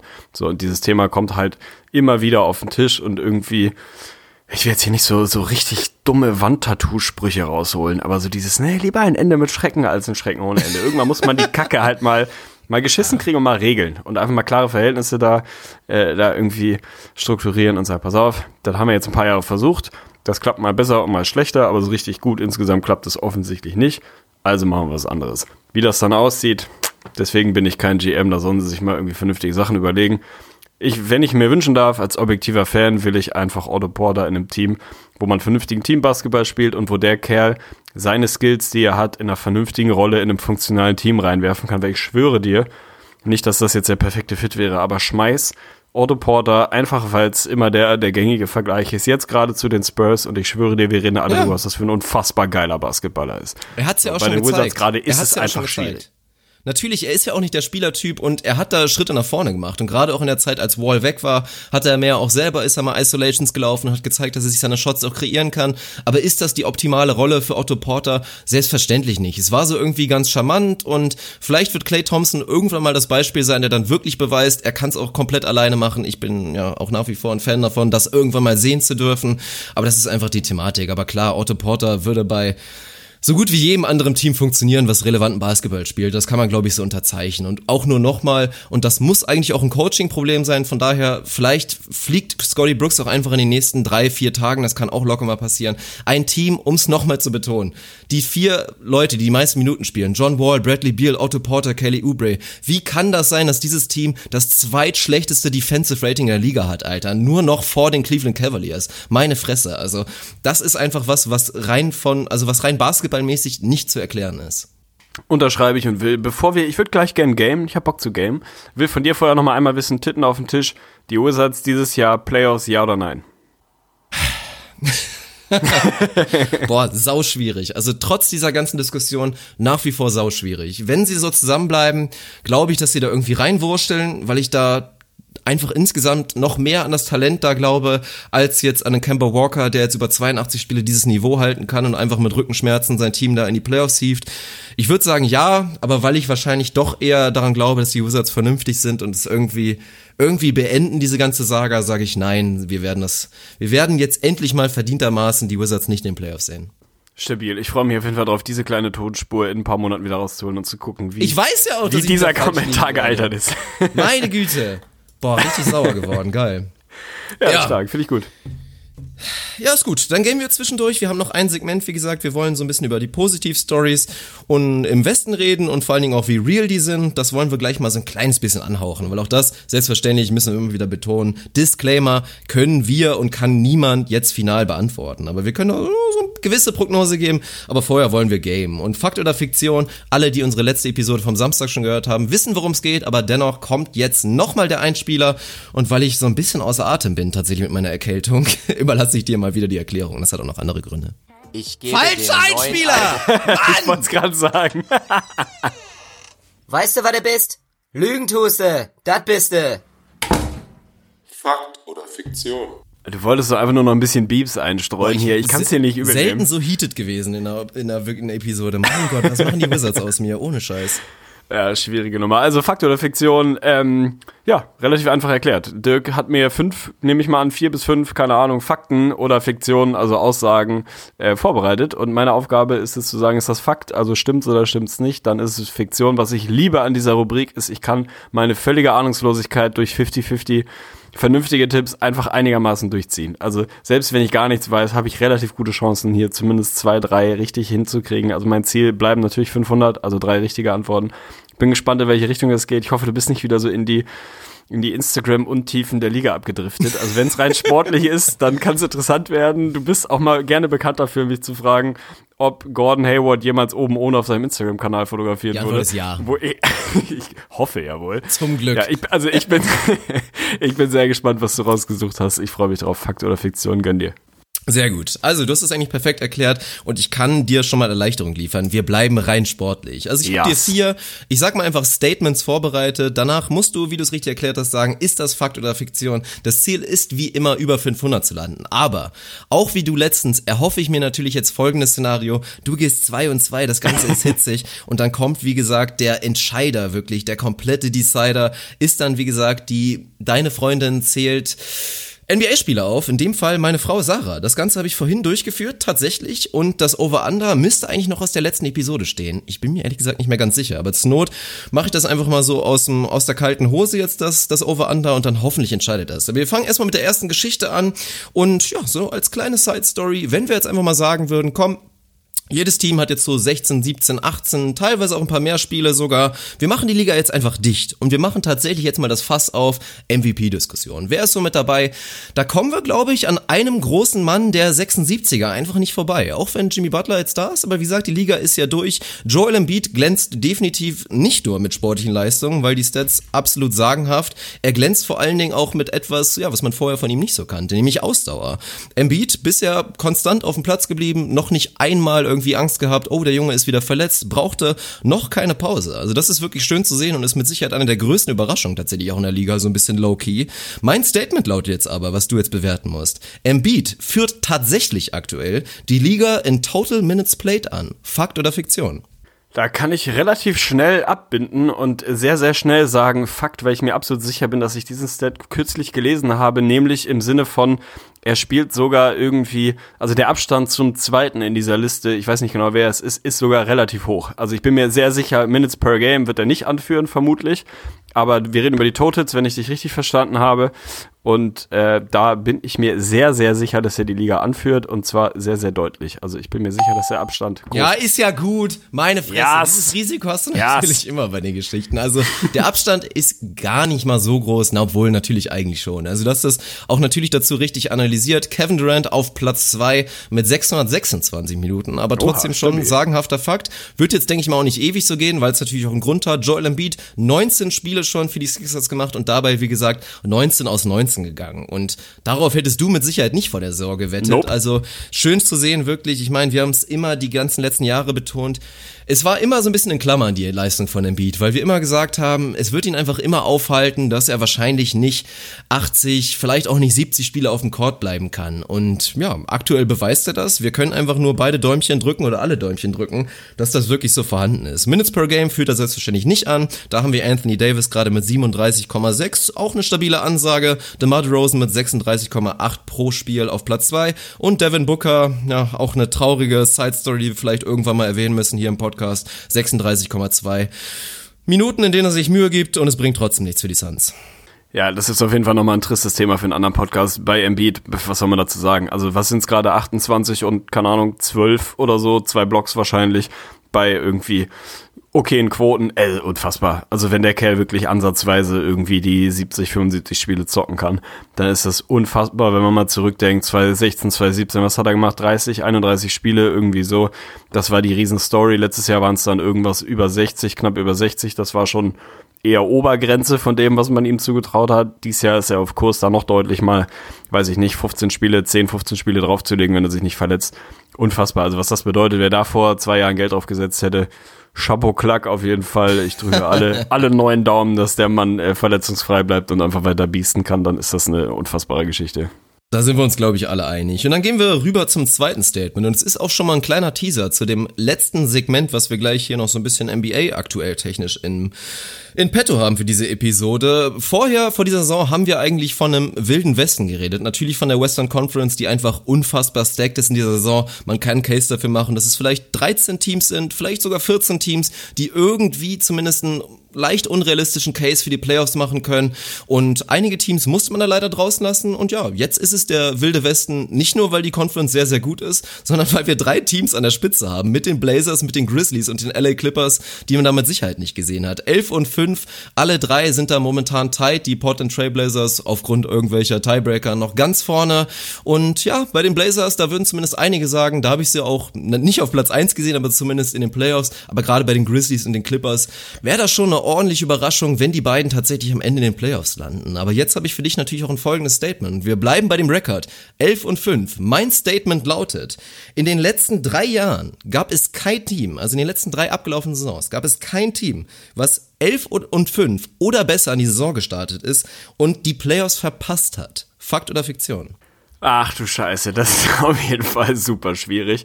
Ähm, kein Team in den letzten drei Jahren, sagst du. Ist 11-5 oder besser an die Saison gestartet und hat dann noch die Playoffs verpasst. Also bevor ich jetzt hier acht Stunden lang durchanalysiere, gehe ich sehr, sehr schnell mit der Antwort Fiktion und habe ein Team im Kopf und das sind die letztjährigen Orlando Magic. Ich weiß den Rekord natürlich nicht mehr, aber die sind unfassbar heiß in die Saison gekommen, haben gefühlt alle Mann 50% von draußen geballert, also wirklich konstant am Liefern gewesen, haben auch die Wins eingesammelt, sind dann am Ende das, weiß ich nicht, zweit, drittschlechteste Team im Osten gewesen, so wie man es vor der Saison auch gedacht hat. Ich weiß nicht genau, ob, ob diese, diese sehr gute Phase, ob die lang genug war, dass der Rekord da besser gewesen sein könnte, weil ich es nicht besser weiß und jetzt hier nicht stundenlang rum, rumlabern und analysieren will. Ich sage Fiktion, ich tippe auf die Magic im letzten Jahr, aber das kann auch ganz, ganz dahin losgehen, aber Fiktion ist meine Antwort. Das ist richtig, obwohl die Argumentation tatsächlich falsch ist. Also Stabil. es war nicht die Orlando Magic in der letzten Saison. Das muss ich tatsächlich auch nochmal live nachgucken, wie die gestartet sind. Nee, nach 16 Spielen stand er dann doch ein nüchternes 8 und 8. Also da reden wir wirklich nur von dem. Ah, ärgerlich. Der Hype war sehr schnell wieder vorbei. Also sie sind 4 und 1 gestartet, danach wurde es wieder ein bisschen verrückter. Wir erinnern uns alle dran, als Aaron Gordon und ungefähr jeder der Magic einfach komplett die Lichter von draußen abgeschossen haben. Also das war schon eine krasse Geschichte. Ähnlich sah es aber in den letzten Saisons. Da gab es noch ein anderes Team, was mal ich auch nicht mehr so auf dem Schirm hatte. Seite. Die Detroit Pistons um Andre Drummond, der wirklich furios in die Saison gestartet ist. 11 und 5 und dann als Neunter in der Eastern Conference doch noch die Playoffs verpasst. Und das, ja, muss man, muss man dir auf jeden Fall eine kleine Entschuldigung geben. Also man könnte jetzt sagen, hättest du eigentlich wissen können als designierter Bulls-Fan, aber du bist ja auch noch nicht so lange auf dem Train mit drauf. Die 15, 16 Bulls um Jimmy Butler und Pau Gasol damals noch 11 und 5 ebenfalls gestartet und genau wie die Pistons Neunter in der Eastern Conference die Saison beendet. Deswegen liebe ich diese Rubrik, weil man einfach bei völliger Ahnungslosigkeit trotzdem punkten kann. Also 2-0, Digga, wer will mich holen? Das ist wirklich sehr, sehr stabil. Also muss man sagen. Ja, wir werden gleich noch ein bisschen über die Grizzlies, über die Clippers und auch über die Blazers reden. Und mal, ja, ich werde dir zumindest mal die Frage stellen, wen du da so am realsten aktuell siehst. Ja, oder wer am zweitrealsten ist. Vielleicht ist die, die erste Antwort relativ leicht, aber dann gucken wir mal weiter. Oder du überrascht mich. Aber wechseln wir zum dritten Statement drüber. Und mein Gott, die Zettelwirtschaft ist auch real. Also lass mir noch mal ein, zwei Sekunden Immer das Gleiche. Herrlich. Ja, also, um das Ganze mal so ein bisschen einzuleiten, es ist natürlich auch in den letzten Jahren mal wieder natürlich ein Transition verlaufen der NBA. Das Game entwickelt sich immer weiter und eigentlich, shoutout an Monte Ellis, hatten wir eine Phase, wo die Teams immer mehr von stumpfen Isolations weggegangen sind. Jetzt sehen wir eigentlich vor allen Dingen in den letzten zwei, drei Jahren immer wieder mehr den Schritt zurück zur Isolation. Natürlich ein bisschen auf andere Art und Weise im Vergleich zu Monte Ellis, weil wir einfach Spieler in dieser Liga haben, die das verdammt gut können. Und dementsprechend hat sich natürlich auch noch ein bisschen was getan. Und für dich habe ich jetzt auch noch ein passendes Statement dazu, was du natürlich wie immer bewerten musst. Das lautet, über ein Drittel der NBA-Teams weist eine bessere Field Goal Percentage bei Pull-Up-Würfen auf als bei Catch-and-Shoot-Würfen. Fakt oder Fiktion? Ach du liebe Güte, über ein Drittel sagst du, schießt effizienter aus dem Pull-Up als aus dem Catch-and-Shoot. Habe ich das richtig verstanden? Nein, bei effizienter müssten wir jetzt schon wieder weg von der Field Goal Percentage ja, okay, und zu anderen Sachen, aber wir reden jetzt rein von der Field Goal Percentage. Okay, okay. Äh, Finde ich eine sehr, sehr, sehr spannende Diskussion. Also die, in erster Linie kann ich dir mal sagen, ich weiß es nicht, komischerweise. Also ich habe dieses Set nicht gestern nachgeguckt. Ähm, ist eine spannende Entwicklung, weil natürlich im Normalfall würde man sagen, Schwierigkeitsgrad bei einem Pull-Up signifikant höher als bei einem Catch-and-Shoot, sofern der einigermaßen offen ist. Und davon geht man in der Regel ja mal aus. Also eigentlich spricht relativ wenig dafür, dass es so sein sollte. Andersrum hast du es richtig angesprochen. Wir sehen die Entwicklung und sehen zunehmend tatsächlich auch den Trend hin, wieder, äh, ja, wieder ein bisschen eins gegen eins Basketball zu spielen. Zu sagen, wir kreieren Mismatches, gegnerische Teams switchen ohne Ende. Wir nutzen das, wir attackieren ganz klar ein bestimmtes Mismatch und dann geht's in die Isolation und dann verlassen wir uns ein bisschen auf individuelles Talent und dann ist der Pull-up halt auch ein okayer Wurf, wenn du als weiß ich nicht, als Guard halt einen Big hast, weil er auf dich geswitcht wurde, weil fast alle Teams gerade das Gefühl haben, wegen der Warriors, vor allem wegen der Warriors, haben wir das Gefühl, wir müssen eins bis fünf oder mindestens eins bis vier durchswitchen, anders kannst du es eh gar nicht verteidigen. Dadurch entstehen Mismatches, die kannst du halt nutzen als kleinerer Spieler. Und dadurch ist der Pull-Up sicherlich im Moment ein bisschen effektiver, wenn man so will, als, als es vor ein paar Jahren war. Ob das reicht, um den Catch and Shoot wirklich zu, zu schlagen, finde ich einigermaßen schwierig, weil natürlich im Normalfall gehst du davon aus, dass das ein einfacherer, ein besserer Wurf ist, ein im besten Fall offenerer Wurf, einer, der, der ein bisschen mehr aus einer Dynamik, aus einer Bewegung kommt. Du penetrierst als Guard, kommt der Kickout und dann stehen sie halt auf dem Flügel und lassen das Ding fliegen. Das ist nach wie vor so der beste Wurf, den du haben willst. Irgendwie ein mehr oder weniger offener Eckendreier ist halt irgendwie so das Schönste, was gerade geht. Den nehmen sich relativ viele Teams, den treffen sie relativ gut. Mich, also mich irritiert so ein bisschen, warum würdest du es raussuchen? Ich gehe wieder psychologisch ran, merkst du? Warum würdest du es raussuchen, wenn es nicht so wäre? Andersrum glaube ich, ich kann mir vorstellen, dass es Teams gibt, bei denen das so ist, gerade die Teams, wo die individuelle Qualität wahnsinnig hoch ist. Also ich kann mir vorstellen, dass es gerade bei den Warriors zum Beispiel der Fall sein kann, weil auch da die Würfe noch nicht so wahnsinnig gut fallen, insbesondere bei einem Clay zum Beispiel, kann ich mir vorstellen. Ich kann mir vorstellen, dass es bei einem Team wie den Blazers vielleicht der Fall ist weil Dame dann da doch viel im, im Pull-Up macht, CJ McCollum viel im Pull-Up macht. Also dass einfach die, die Spieldynamik dazu führt, dass es, dass es bei vielen Teams so ist. Ich gehe trotzdem schweren Herzens mit Fiktion, weil ich nicht glaube, dass es genug Teams sind. Ich glaube, dass es einige sind. Ich kann mir nicht vorstellen, dass es wirklich über ein Drittel sind und gehe schweren Herzens mit Fiktion und bin sehr gespannt. Das ist tatsächlich falsch und freut mich natürlich mit Blick auf die fünfte Aufgabe, die dann noch auf dich wartet. Es ist tatsächlich, sind es zumindest aktuell fast die Hälfte der Teams, bei denen das der Fall ist. 14 Teams an der Zahl, die Warriors, die du richtig erwähnt hattest, die Pacers, die Hornets, die Clippers, die Knicks, Philly, Cavs, Nuggets, Lakers, Pels, Rockets, Pistons, Thunder, Jazz. Bei manchen Teams liegt es daran, wie unter anderem bei den Warriors, und da muss man sagen, wirklich, also fast schon außerirdisch, 45,5% Pull-Up-Quote über das gesamte Team ist natürlich ein Wahnsinn Wahnsinn, aber da können sich die Warriors vor allen Dingen bei Kevin Durant und auch bei Stephen Curry bedanken. Stephen Curry da allgemein der Anführer, was die Quote angeht, kann er einfach wahnsinnig gut. Die Pacers ebenso gut, da hast du natürlich gerade mit Oladipo, aber auch mit Darren Collison und auch Tyreek Evans Leute, die das wahnsinnig gut beherrschen und die Hornets, die können sich einzig und allein, glaube ich, bei Kemba Walker bedanken. Der ist da die große Nummer zwei, also sogar noch ein bisschen hochfrequentierter. Kemba Walker nimmt fast zehn Würfe pro Spiel wirklich als Dribble Pull-ups und nagelt die hochprozentig rein. Absoluter Wahnsinn. Und am Ende, anderen Ende des Spektrums, sehen wir aber halt auch Teams wie die Thunder und die Jazz und da muss man schon sagen, auch schon fast unglaublich. Die Thunder als Team treffen momentan 32,5 Prozent ihrer Catch-and-Shoot-Würfe. Also yikes. Und bei den Jazz sieht's auch nicht viel besser aus mit 34,1. Ja, also hat mich sehr überrascht. Also man wird ja eigentlich immer sagen, dass das ein extrem hoher Schwierigkeits ist so aus dem Dribble, aber man sieht's wirklich oft. Also gerade auch bei so einem Typ Durant, die sind dann einfach durch diese Dribbles noch ein bisschen mehr im Rhythmus, als sie es vielleicht wären, wenn sie es direkt aus dem Lauf machen. Und du hast es ja auch schon richtig natürlich analysiert, worauf dann am Ende nicht mehr, vielleicht nicht mehr genug eingegangen ist. Wenn wir uns mal überlegen, JJ Reddick, Clay Thompson, Wayne Ellington und so weiter oder natürlich auch Kyle Korver, der das Ganze groß gemacht hat. Catch-and-Shoot-Würfe komplett aus dem seitlichen Sprint 90 Grad, auf einmal hochgehen und einen Wurf nehmen, sind halt auch nicht immer High-Percentage-Shots. Also dementsprechend für mich auch überraschend 14 von 30 Teams tatsächlich eine höhere Quote, was Pullerwürfe angeht. Ja, sehr stabil. Dann hoffe ich doch mal, dass ich den nächste auch falsch mache und dann wirklich äh, Sarah das Zünglein an der Waage ist. Aber also mach's jetzt nicht mit Ich werde versuchen, Also die Nein, um Ebene wollen wir jetzt nicht noch mit reinbringen. Dafür habe ich, dafür habe selbst ich genügend Ehrgeiz, dass ich versuche, das richtig zu beantworten. Das ist eine Ansage. Also, viertes Statement und wir reden über einen unserer Rookies. Trey Young, durchwachsene Saison, ist so eingetreten, wie wir es eigentlich erwischt haben. 17 Punkte sprechen unter anderem für spektakuläre Scoring-Ausbrüche, die durften wir definitiv bei ihm schon beobachten. Aber auf der anderen Seite ne, sehen wir natürlich auch durchwachsene Wurfquoten, teilweise desaströs. Ich denke, ähnliches könnte man auch über seine Defense sagen. Also ist nicht alles Gold, was da vielleicht manchmal glänzen sollte, so Single-Game-mäßig bei ihm. Andererseits sehen wir aber auch sehr erfreulich, und das war für mich von Anfang an ja eigentlich immer der größte Punkt und der größte Skill, den Trey Young direkt schon in die NBA mitbringt, ist einfach seine Vision, sein Playmaking, seine Passqualitäten. 8,3 Assists sehen wir da momentan per Game. Und das ist als Rookie schon eine ganz schöne Ansage. Ich kann dir jetzt schon mal einen Fakt geben, der definitiv so stimmt. Trey Young, wenn er das über die Saison halten könnte, ist er überhaupt erst der fünfte Rookie seit dem Millennium, der mindestens 8 Assists pro Spiel wirklich auflegen kann. Und meine Frage ist jetzt, beziehungsweise mein Statement, Trey Young wäre mit diesen, würde mit diesen 8,3 Assists per Game tatsächlich sogar den Bestwert unter allen Rookies seit dem Millennium liefern. Fakt oder Fiktion? und, und auch noch dazu, wenn du mir die anderen vier Spieler aufzählen kannst, kriegst du einen Extrapunkt. Auf gar keinen Fall. Also dafür habe ich überhaupt schon mal, schon mal nicht genügend Geduld, auf jeden Fall. Also das weiß ja, wie es ist.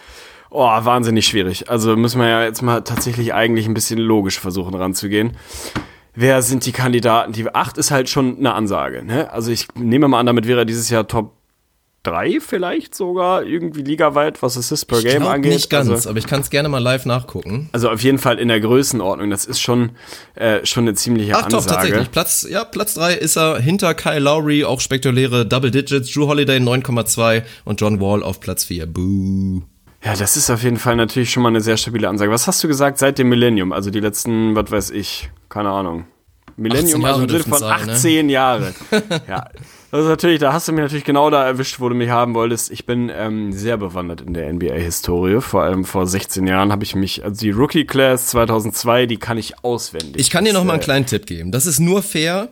Nur einer dieser vier weiteren Spieler befindet sich in dieser, in dem früheren Jahrzehnt. Also vier, nee, das ist Quatsch. Drei beziehungsweise vier dieser fünf Spieler, inklusive Trey Young, haben alle ihre Karriere im zweiten Jahrzehnt nach dem Millennium begonnen. Okay, und wir reden über die Rookie-Season. Er wäre der einzige noch, sag mir noch einmal kurz die Zusammenfassung von, äh, von deiner Aussage, bitte. Ja, das Statement war, dass es seit dem Millennium überhaupt erst fünf Rookies gab, also inklusive Trey Young sollte er es halten, die über acht Assists per Game wirklich liefern konnten, also wirklich eine stabile Geschichte und 8,3, die er gerade aktuell auflegt, sind der Bestwert. Das ist das Statement und du musst sagen, Fakt oder Fiktion. Oder wären der Bestwert, natürlich. Wären der Bestwert, aber wir reden über die Rookie-Season. Wir reden nicht über irgendwie Wir reden über die im Rookie-Season. Verlauf.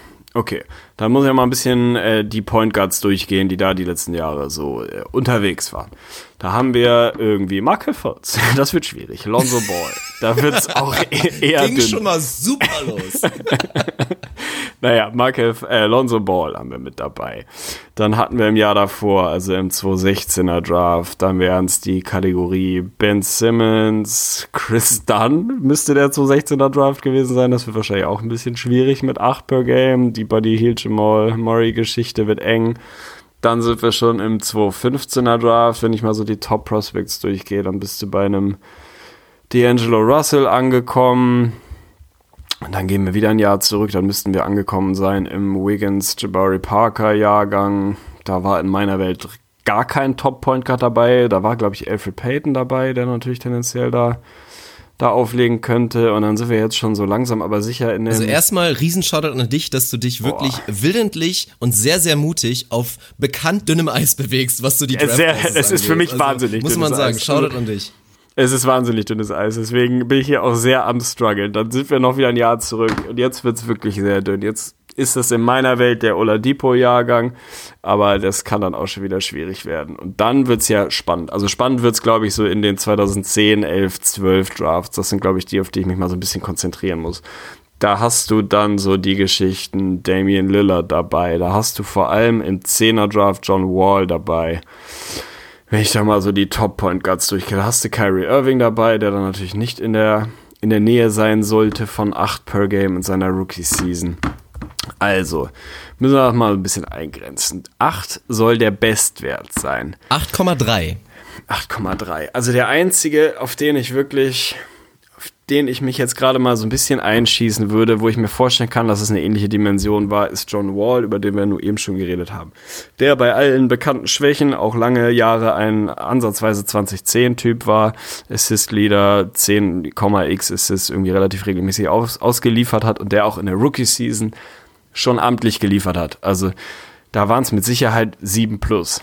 So, das hilft mir nur, nur schon relativ begrenzt, ob das mehr als, als 8,3 waren. Ich tue mich sehr schwer damit, weil ich keine bessere Antwort finde, weil ich jetzt nicht anfangen muss. Also ich kann es dir auch nochmal 2008er mathematisch kurz zusammenfassen. Bitte. Wie gesagt, also erstmal, die grobe Aussage ist schon mal, es gab vier weitere Rookies, die auf jeden Fall mindestens acht Assists per Game geliefert haben. Und jetzt ist deine Aufgabe, ob dir halt jemand einfällt, der da einer dieser vier sein könnte, dem du mehr als diese besagten 8,3 zutraust. Das ist eigentlich deine Aufgabe, ganz simpel ausgedrückt. Habe ich verstanden, habe ich verstanden. Also, dann würde ich schon mal andersrum, aber die, dass, dass es vier gab, die über, was waren sieben Das haben, ist confirmed, das, ist ein Fakt. Ich wollte gerade sagen, das ist ein Ja. Fakt, okay. Also da sehe ich einen, ah, da sehe ich natürlich einen, einen John Wall. Sehe ich da auch einen Lonzo Ball? Eigentlich nicht. Also das, das stelle ich mir dann schon auch wieder ein bisschen schwierig vor, wobei der gar nicht so endlos weit weg gewesen sein sollte. Also machen wir das ganze Ding kurz, damit das spannend bleibt. Ich setze, und dass ich das in meinem Leben mal sagen würde, ähm, all mein Geld auf John Wall und sage, John Wall hat in seiner Rookie-Season mehr als die 8,3 von Trey Young geliefert. Insofern ist die Aussage, wenn ich dich richtig verstanden habe, Fiktion und ich glaube, John Wall rettet mir hier das 3-1, also Fiktion.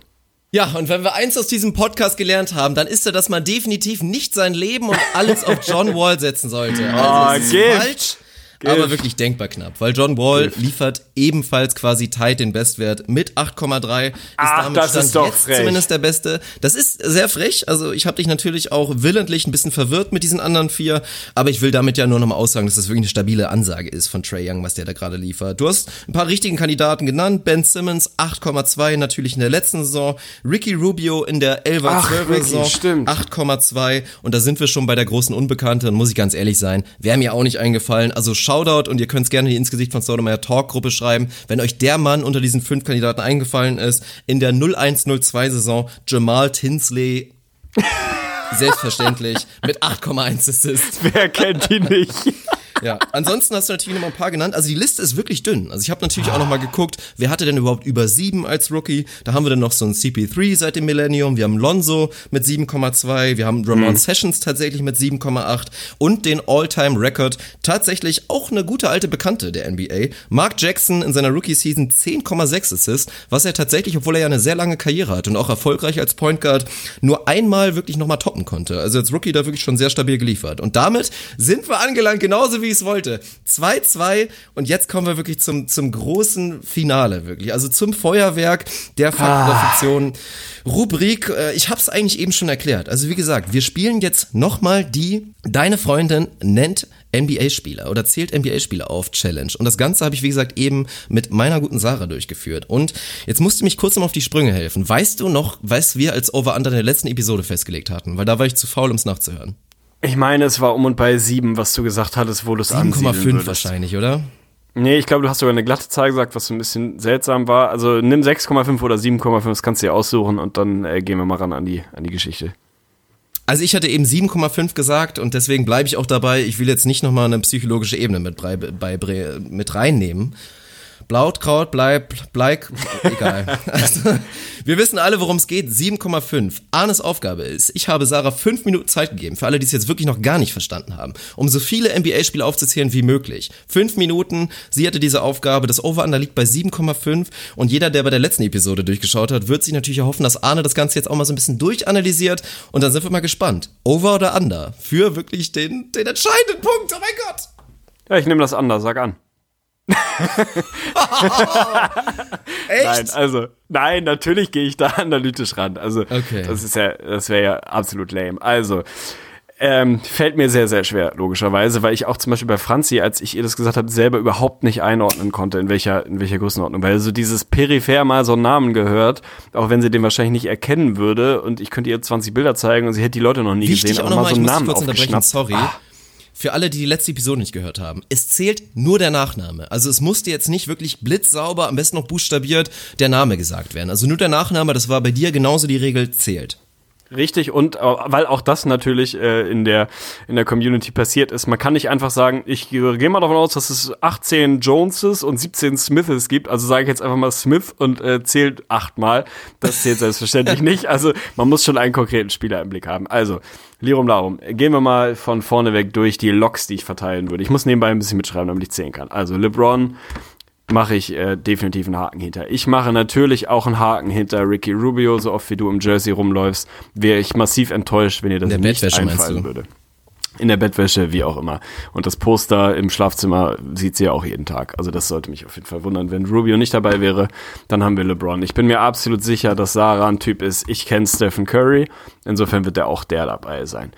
Dann wird's für mich das erste Mal spannend. Dann sind wir in der deutschen Riege ist die Frage, also selbstverständlich kennt sie Dirk Nowitzki, ist die Frage, kommt sie drauf? Also denkt sie darüber nach? Ich glaube, ja, ich traue Sarah das zu, also nehme ich Nowitzki mit rein. Dann haben wir schon mal vier. So. Und dann wird's für mich jetzt eigentlich wirklich spannend. Ich glaube, dass natürlich dieses, das Grundproblem, was ich dabei habe, ist, ich kenne deine Wohnung sehr, sehr gut und ich kenne deine YouTube-Viralitätsvideogeschichten und ich weiß auch, wo du die aufnimmst und wie groß eure Wohnung ist. Also es lässt sich nicht vermeiden, dass Sarah gerade in der Phase, wo du viel ballerst, keine Ahnung, zwei, dreimal die Woche nach Hause kommt und du sitzt da und machst ein YouTube-Video über Basketballer und da fallen Namen und da fallen viele Namen. Also wie viele davon sie nebenbei aufschnappt, ohne dass sie die einordnen kann. Ich glaube, diese Dunkelziffer ist sehr, sehr, sehr hoch. Deswegen finde ich es schwierig. Aber ich gehe erstmal noch weiter an, an deinen Liebling. Ich glaube, warum auch immer, als du mir gesagt hast, wir machen das mit Sarah auch, war der erste Gedanke, den ich hatte, ich weiß nicht warum, ich bin mir sicher, sie wird Blake Griffin kennen. Weil du Blake feierst und irgendwie so ein relativ einprägsamer Name. Ich kann mir vorstellen, sie kennt Griffin. So, dann sind wir bei fünf. Spannend wird jetzt für mich diese James Harden, Russell Westbrook, Kevin Durant Schiene. Ich bin mir sicher, dass sie Kevin Durant nicht kennt, also nicht aktiv hier genannt hat zumindest. Kennen wird sie ihn, aber so glaube ich nicht, dass sie darauf gekommen ist. Westbrook könnte ich mir vorstellen, Harden finde ich auch schwierig. Deswegen tue ich mich schwer mit dem Over. Also wenn das das Over under 7,5 ist, dann müsste sie 8 haben. Ich habe jetzt hier fünf Stück. LeBron, Rubio, Curry, Nowitzki, Griffin. X-Faktor, Dennis Schröder, kann auf jeden Fall sein, dass sie den kennt. Kann mir auch vorstellen, dass sie gesagt hat, du bist doch der, den mag ich nicht, den finde ich komisch. Also Schröder nehme ich mit rein. Da haben wir schon mal sechs. Aus irgendwelchen Gründen traue ich ihr keine 8 zu. Und ich fürchte, sie wird mich Lügen strafen weil sie so oft bei dir zuhört, vielleicht ein Janis Antetokounmpo, so, ey, der mit dem komischen Namen Antito irgendwas, das würdest du ihr wahrscheinlich durchgehen lassen. Ah, Würdest du ihr das durchgehen lassen? Dann wären wir schon bei sieben. Oh Mann, ich mache einen 180. Ich mache einen kompletten 180. Ich traue Oh Sarah das zu. Ich traue Oh es ihr Gott. zu. LeBron, Rubio, Curry, Nowitzki, Blake? Griffin. Vier, fünf? Eins, zwei, drei, vier, fünf, sechs mit Schröder. Sechs? Ich glaube, sie wird Janis kennen. Da sind wir bei sieben. sind Oh mein Gott. sieben und irgendjemand ist der X-Faktor. Irgendjemand, vielleicht ist es ein Westbrook, vielleicht ist es ein, vielleicht ist es so ein völlig irrationaler Dwight Howard. Da gab es ja nicht mal einen Superman. Ich glaube nicht, dass sie Tristan Thompson kennt. Also ich glaube diese Schiene nicht. Ich glaube, dass sie so oft peripher mal irgendwelche Namen aufgeschnappt hat, dass sie noch irgendwas raushaut. Vielleicht kann sie einen Tony Parker wegen Eva Longoria. Ich habe keine Ahnung. Vielleicht kann sie noch. Ich glaube, ich glaube, I believe in Sarah. Ich glaube, sie kann die acht. Ich glaube auch nicht, dass sie neun oder zehn hat. Ich glaube, es sind acht oder neun. Ich würde mich committen auf acht. Ich nehme das Over und äh, lege mich fest. Over. Das war übrigens auch geil. Es war so, also ich glaube, es sind acht. Also ich glaube nicht, dass sie neun oder zehn hat. Vielleicht waren es acht oder neun. Richtig herrlich. Also erstmal wird Sarah riesig freuen, dass du an sie geglaubt hast. Und jetzt einfach nur mal der Spannung willen, mache ich eine kleine Pause und dann wirst du das Ergebnis einfach mal mit so einem akustischen Cue hören. Oh, ist das wichtig. ja, Es, es ist der Sieg. Arne Tegen, also wirklich Shoutouts Oh gehen raus an Sarah und an auch einfach an deinen, an deinen Glauben, an wirklich diesen, diesen puren Glauben. Ich werde es mit dir einfach mal durchgehen. Also es gibt noch keine konkrete Zahl. Ich werde es einfach mal durchgehen, dann erklärt sie das Ganze von alleine. Sie hatte die Aufgabe, sehr, sehr überraschend, der erste Name, der fiel, Kevin Love. Habe ich wirklich gar nicht Oha. mitgerechnet. Muss ich Oha. eigentlich mal, sie steht hier gerade. Warum Kevin Love als erster? Kann man sich gut merken. Super Erklärung. Dann sind wir zu Ricky Rubio gegangen, standesgemäß natürlich. LeBron James Ja. auf der 3 finde ich auch super. Dirk Nowitzki kam auch noch relativ schnell. Harden kommt einfach auch, da ist sie Oha. irgendwie auch Fan. Sieht witzig aus mit dem Bart und so, ist einfach gut, MVP und so weiter, kann man schon mal kennen. Curry kam natürlich auch. Dann kam sie das erste Mal ins Stocken, weil dann war nämlich Thema, ah hier, äh, The Greek Freak, The Greek Freak und hatte natürlich inständig darauf gepocht, dass es zählen muss. Ich meinte natürlich knallhart nein, auf gar keinen Fall. Später ist sie aber tatsächlich noch drauf gekommen, sie hat ja aber auch ein Jersey. Aus Athen, als wir da waren, haben wir ihren Ante de Kumpo Jersey ja, mitgebracht. Von daher, Ante de Kumpo fiel auch. Dann das nächste Mal ins Stocken kommen. Äh, wie hieß nochmal, äh, der schönste Basketballer der Welt, der, äh, der, Oh, so, so schön ist. Al Horford. Nee, das ist, ah, also das ist eher so, die hatten wir auch schon mal erklärt, aber wir reden von Gordon Hayward, selbstverständlich. Oha, ja, okay. Wobei sie das immer nie so richtig nachvollziehen könnte. Sie hat sich immer nur darüber lustig gemacht, dass ich das meinte. Also Hayward war auch dabei, Durant kam, was ich auch Oha. ein bisschen verrückt fand, habe ich nicht erwartet.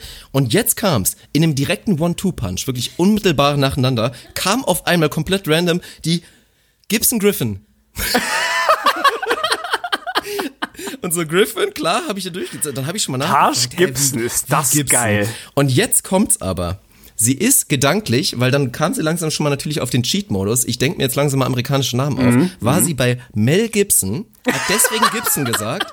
Und wegen Mel Gibson kam sie dann auf einmal auf Mel Brooks und hat Brooks gesagt. So. Oh Gott. Und dann bei Brooks, also ich, ich streiche es ihr sogar weg, genauso wie Gibson. Der zählt nicht, ja. Genau, weil Brooks, ich meine, ich habe da vor allen Dingen natürlich an Aaron Brooks gedacht, der hat aber tatsächlich keinen Vertrag aktuell. Es gibt noch Dylan Brooks, es gibt auch noch Marshawn Brooks. Ja, Zwei ziehen wir ab. definitiv Zwei nicht. ziehen wir ab. Dann kam aber tatsächlich auch noch Anthony und das ist Carmelo Anthony, war, wurde mir Ah, wenig später bekannt, weil Nikola Pekovic ist tatsächlich noch gefallen aus guten alten Zeiten, fand ich sehr, sehr geil, Shoutout, aber dann wurde wirklich nur noch blau in den Himmel geraten. Danach kam der gute alte Lovic, mal so die Itches rausgehauen. Und weil Kevin Love ja auch schon dabei war, gibt's vielleicht einen Lovic und dann als letzten Versuch Melovic. Also wirklich absolut Finde ich richtig geil. Wer kennt ihn nicht? Dragoslav Melovic. Äh, Richtig, ja, geil. richtig geil. Also wenn wir Gibson und Brooks fairerweise abziehen, sind wir dennoch bei elf richtigen Antworten, was Das ich extrem stabil, stabil. finde. Und sehr ärgerlich noch für Sarah, die letzten anderthalb Minuten hat sie sich an Dennis Schröder aufgehalten, den sie aber nicht bekommen Mhm. hat. Es ging los mit, ah Mann, ich kenne ihn doch, ich habe ihn vor Augen. Der mit dieser, ja, ich will es jetzt nicht sagen, mit der, der Punkt, Punkt, Punkt Frisur mit dem komischen Farbepunkt da mit drin. Also ja, ich weiß, sie kennt ihn, aber sie ist nicht auf Dennis Schröder gekommen. Aber damit haben wir elf Punkte und du warst völlig richtig damit, an sie zu glauben. Also stabile Leistung, ich war auch stolz auf Sarah und ich bin auch stolz auf dich. 3-2, runde Geschichte. Runde Geschichte. Maximal stabil. Herzlichen Also massives Shoutout an Sarah auf jeden Fall. Finde ich schön, dass mein Mut in sie belohnt wurde. Also sehr, sehr stabil. Melovic nehme ich auf jeden Fall mit. Melovic. Melovic und Lovic. Absolut so geil. geil. Ah, geil. Ja, stabil, ey. Geil. Sehr, sehr schön. Damit sind wir auch durch äh, fürs Gaming. Und tatsächlich, boah, haben wir gar nicht mit gerechnet. Eine Stunde 20 schon fast auf der Uhr.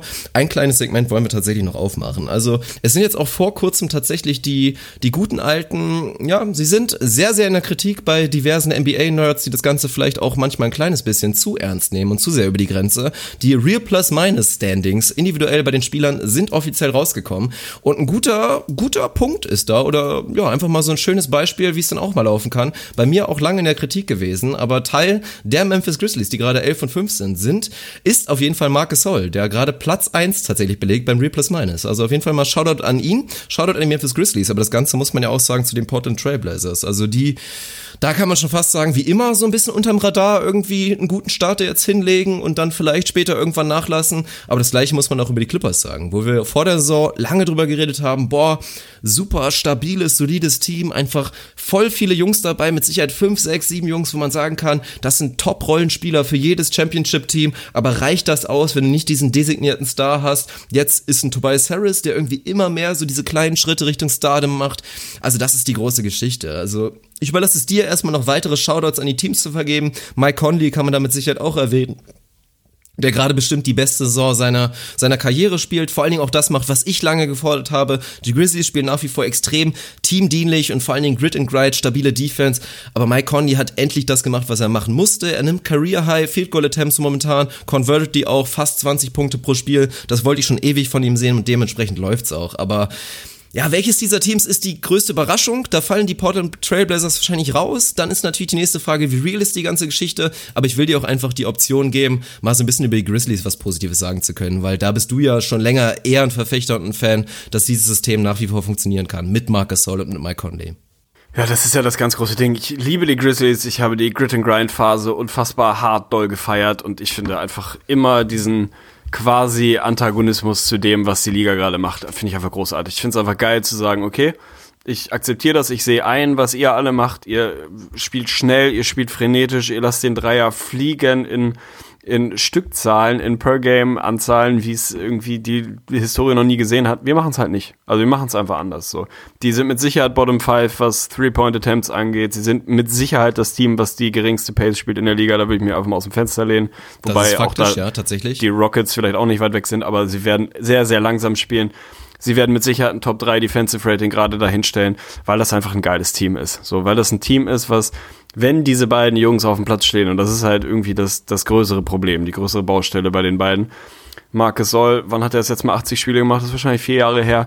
Bei Mike Conley sieht es noch eine Ecke schlimmer aus. Also der macht halt noch deutlich weniger Spiele als irgendwie 75 plus. Das ist halt ein Problem, weil dann die Tiefe im Roster halt auch nicht ganz so da ist. Was mir dieses Jahr wahnsinnig gut gefällt, ist, dass sie einfach das auf recht breite Schultern verteilen. Also ich bin mir sicher, dass sie bei Conley weiß ich es gerade gar nicht, ob er 20 hat, wenn dann knapp. Wahrscheinlich haben die gar keinen 20 per Game Scorer, also Gasol mit Sicherheit nicht. Dafür werden sie eine Handvoll Jungs haben, die zweistellig scoren. Wo, wenn du mich fragst, wie sustainable ist das? Dann habe ich die beiden großen Baustellen Verletzungen bei Gasol und Conley, die beide auch nicht mehr die absolut jüngsten sind. Gasol 34, Conley glaube ich 31.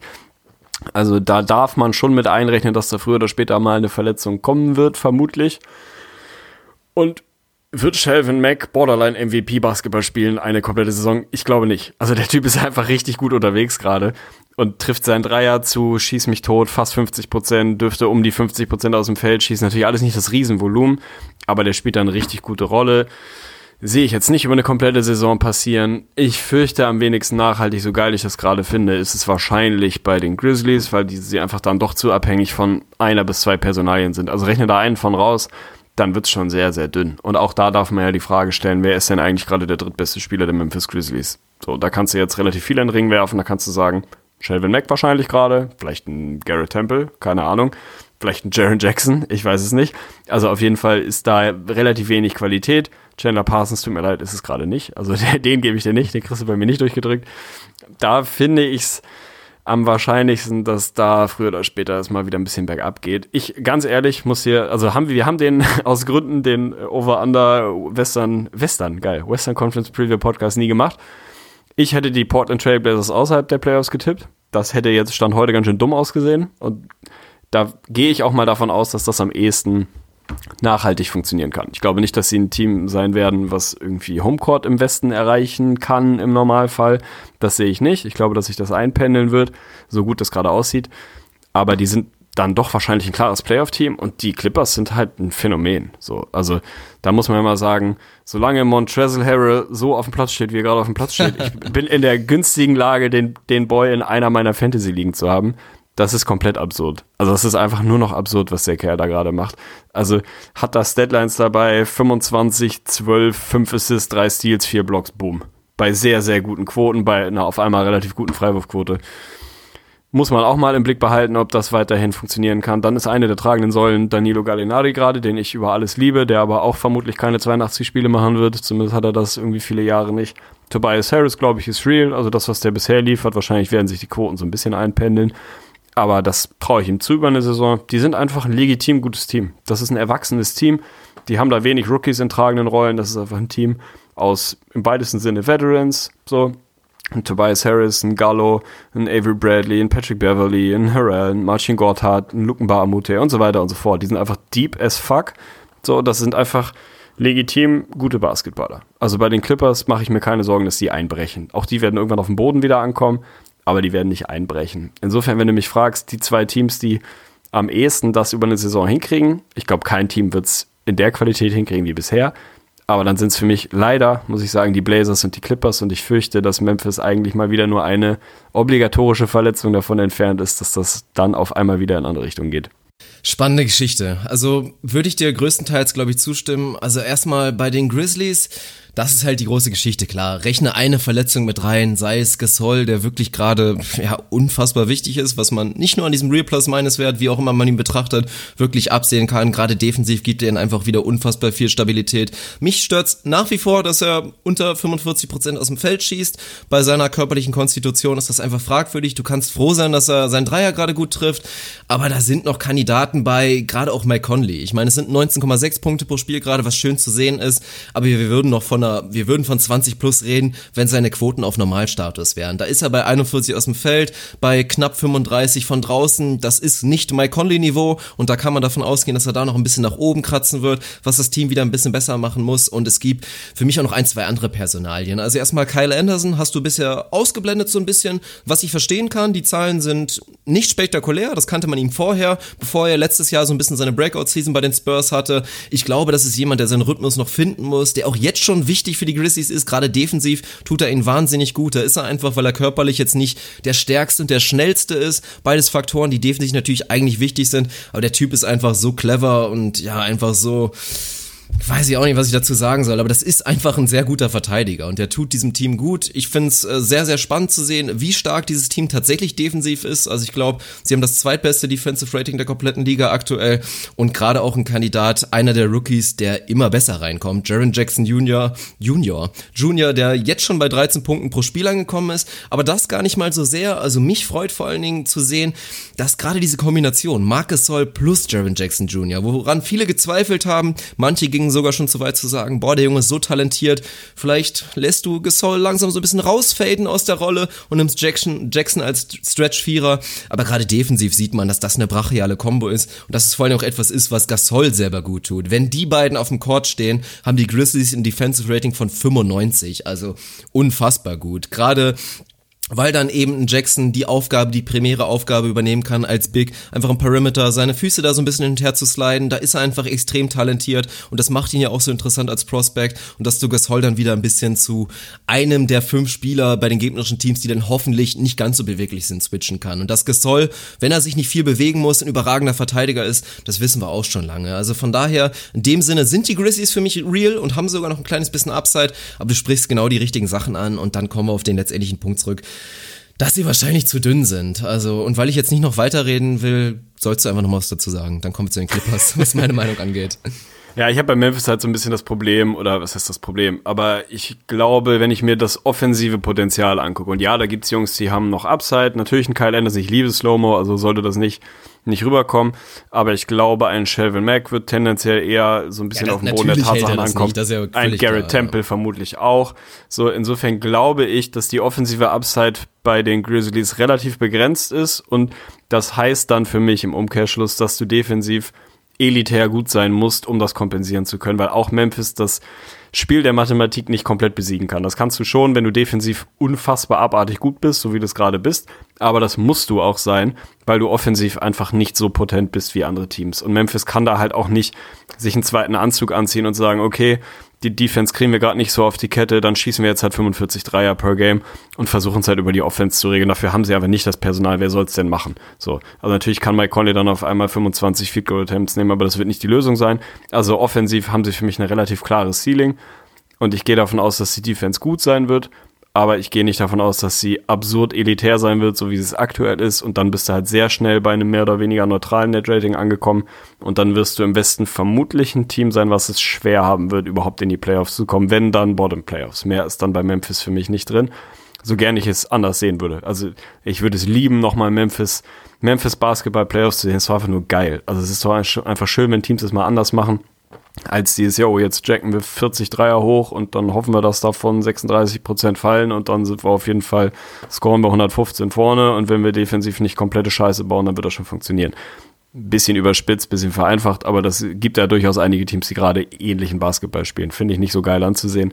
Finde ich schön, wenn ein Team sagt, wir gehen unseren eigenen Weg. Den haben wir viele Jahre gut gemacht, sehr gut gemacht. Wir machen es jetzt weiter, auch wenn es vielleicht am Ende trotzdem nicht, nicht für die Playoffs reichen wird. Finde ich schwierig, weil im Westen einfach Teams von hinten noch drücken werden, die dann da in die Playoffs reinrutschen müssen und müssen werden. Und aktuell sind die Rockets irgendwie draußen und die Spurs sind draußen und die Jazz sind draußen. Da gehe ich nicht davon aus, dass das dabei bleibt. Irgendjemand musst du dann rausnehmen. Und wenn du mich jetzt gerade bei den dreien fragst, fürchte ich, trifft es am ehesten Memphis, auch wenn ich es gern anders hätte. Aber dann hau mal raus die LA Clippers. Also ist es, ist es der Montrezl-Faktor? Was, was siehst du bei, bei den Clippers und inwieweit? Also für mich ist es tatsächlich dieses Veteran-Ding. Das ist einfach ein seriöses Basketballteam an beiden Enden.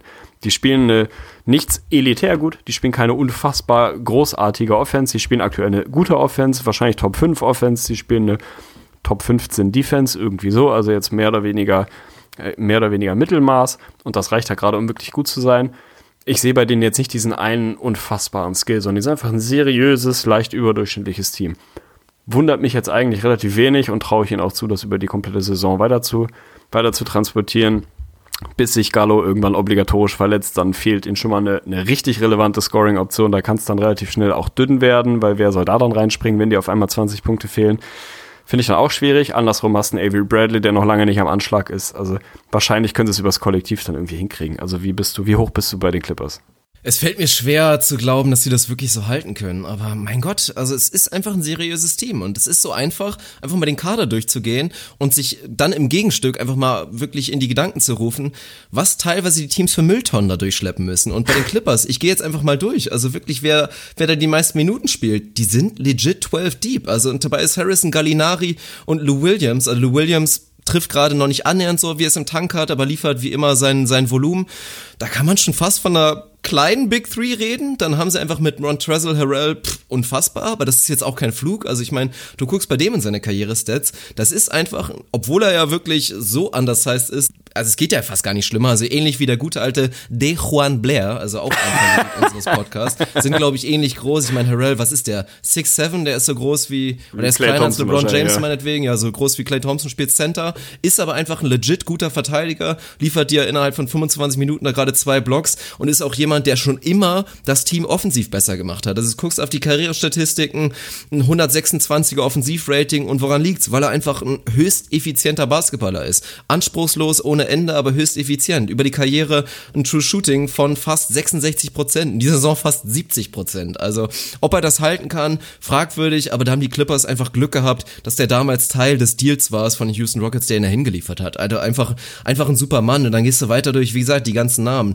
Ein, ein Boban, ein Theodosic, dann hast du natürlich, haben sie auch ein Riesenglück, dass sie, ja, ein Riesenglück oder gut gescoutet. Das sind Shay Gilgis Alexander. Vielleicht wird er nicht einer der besten Rookies aus der Class sein, aber er ist jetzt schon einer der reiferen mit Sicherheit und ist keiner, der das Team da jetzt irgendwie groß kaputt macht. Und da durch die Bank. Also einfach zwölf Leute, die sie da gerade auch wirklich spielen in ihrer tiefen Rotation, die einfach alle wissen, was sie tun. Und das reicht gegen viele Teams einfach aus. Was ein ähnliches Argument auch bei den Blazers für mich ist. Da habe ich ein ausführliches Video bei YouTube mal drüber gemacht, wurde leider, glaube ich, gelöscht, ist jetzt nicht mehr verfügbar, aber da habe ich relativ detailliert erklärt, dass die Blazers einfach ganz spezifisch Punkte in der Regular Season durchziehen, die Erfolg bringen, die dann dann Richtung Playoffs dann eher wieder ein Faktor sind, warum sie vielleicht nicht mehr ganz so gut sind. Aber die Blazers sind einfach ein Team, die, ja, viele der schlechteren Teams und vor allen Dingen auch unvorbereiteten Teams einfach schlagen werden, weil sie da eine vernünftige Taktik, eine vernünftige Herangehensweise haben. Natürlich auch da Shoutouts auf jeden Fall an den Coach Terry Stotts, aber das ist so die Geschichte. Also die Upside bei den Clippers und bei den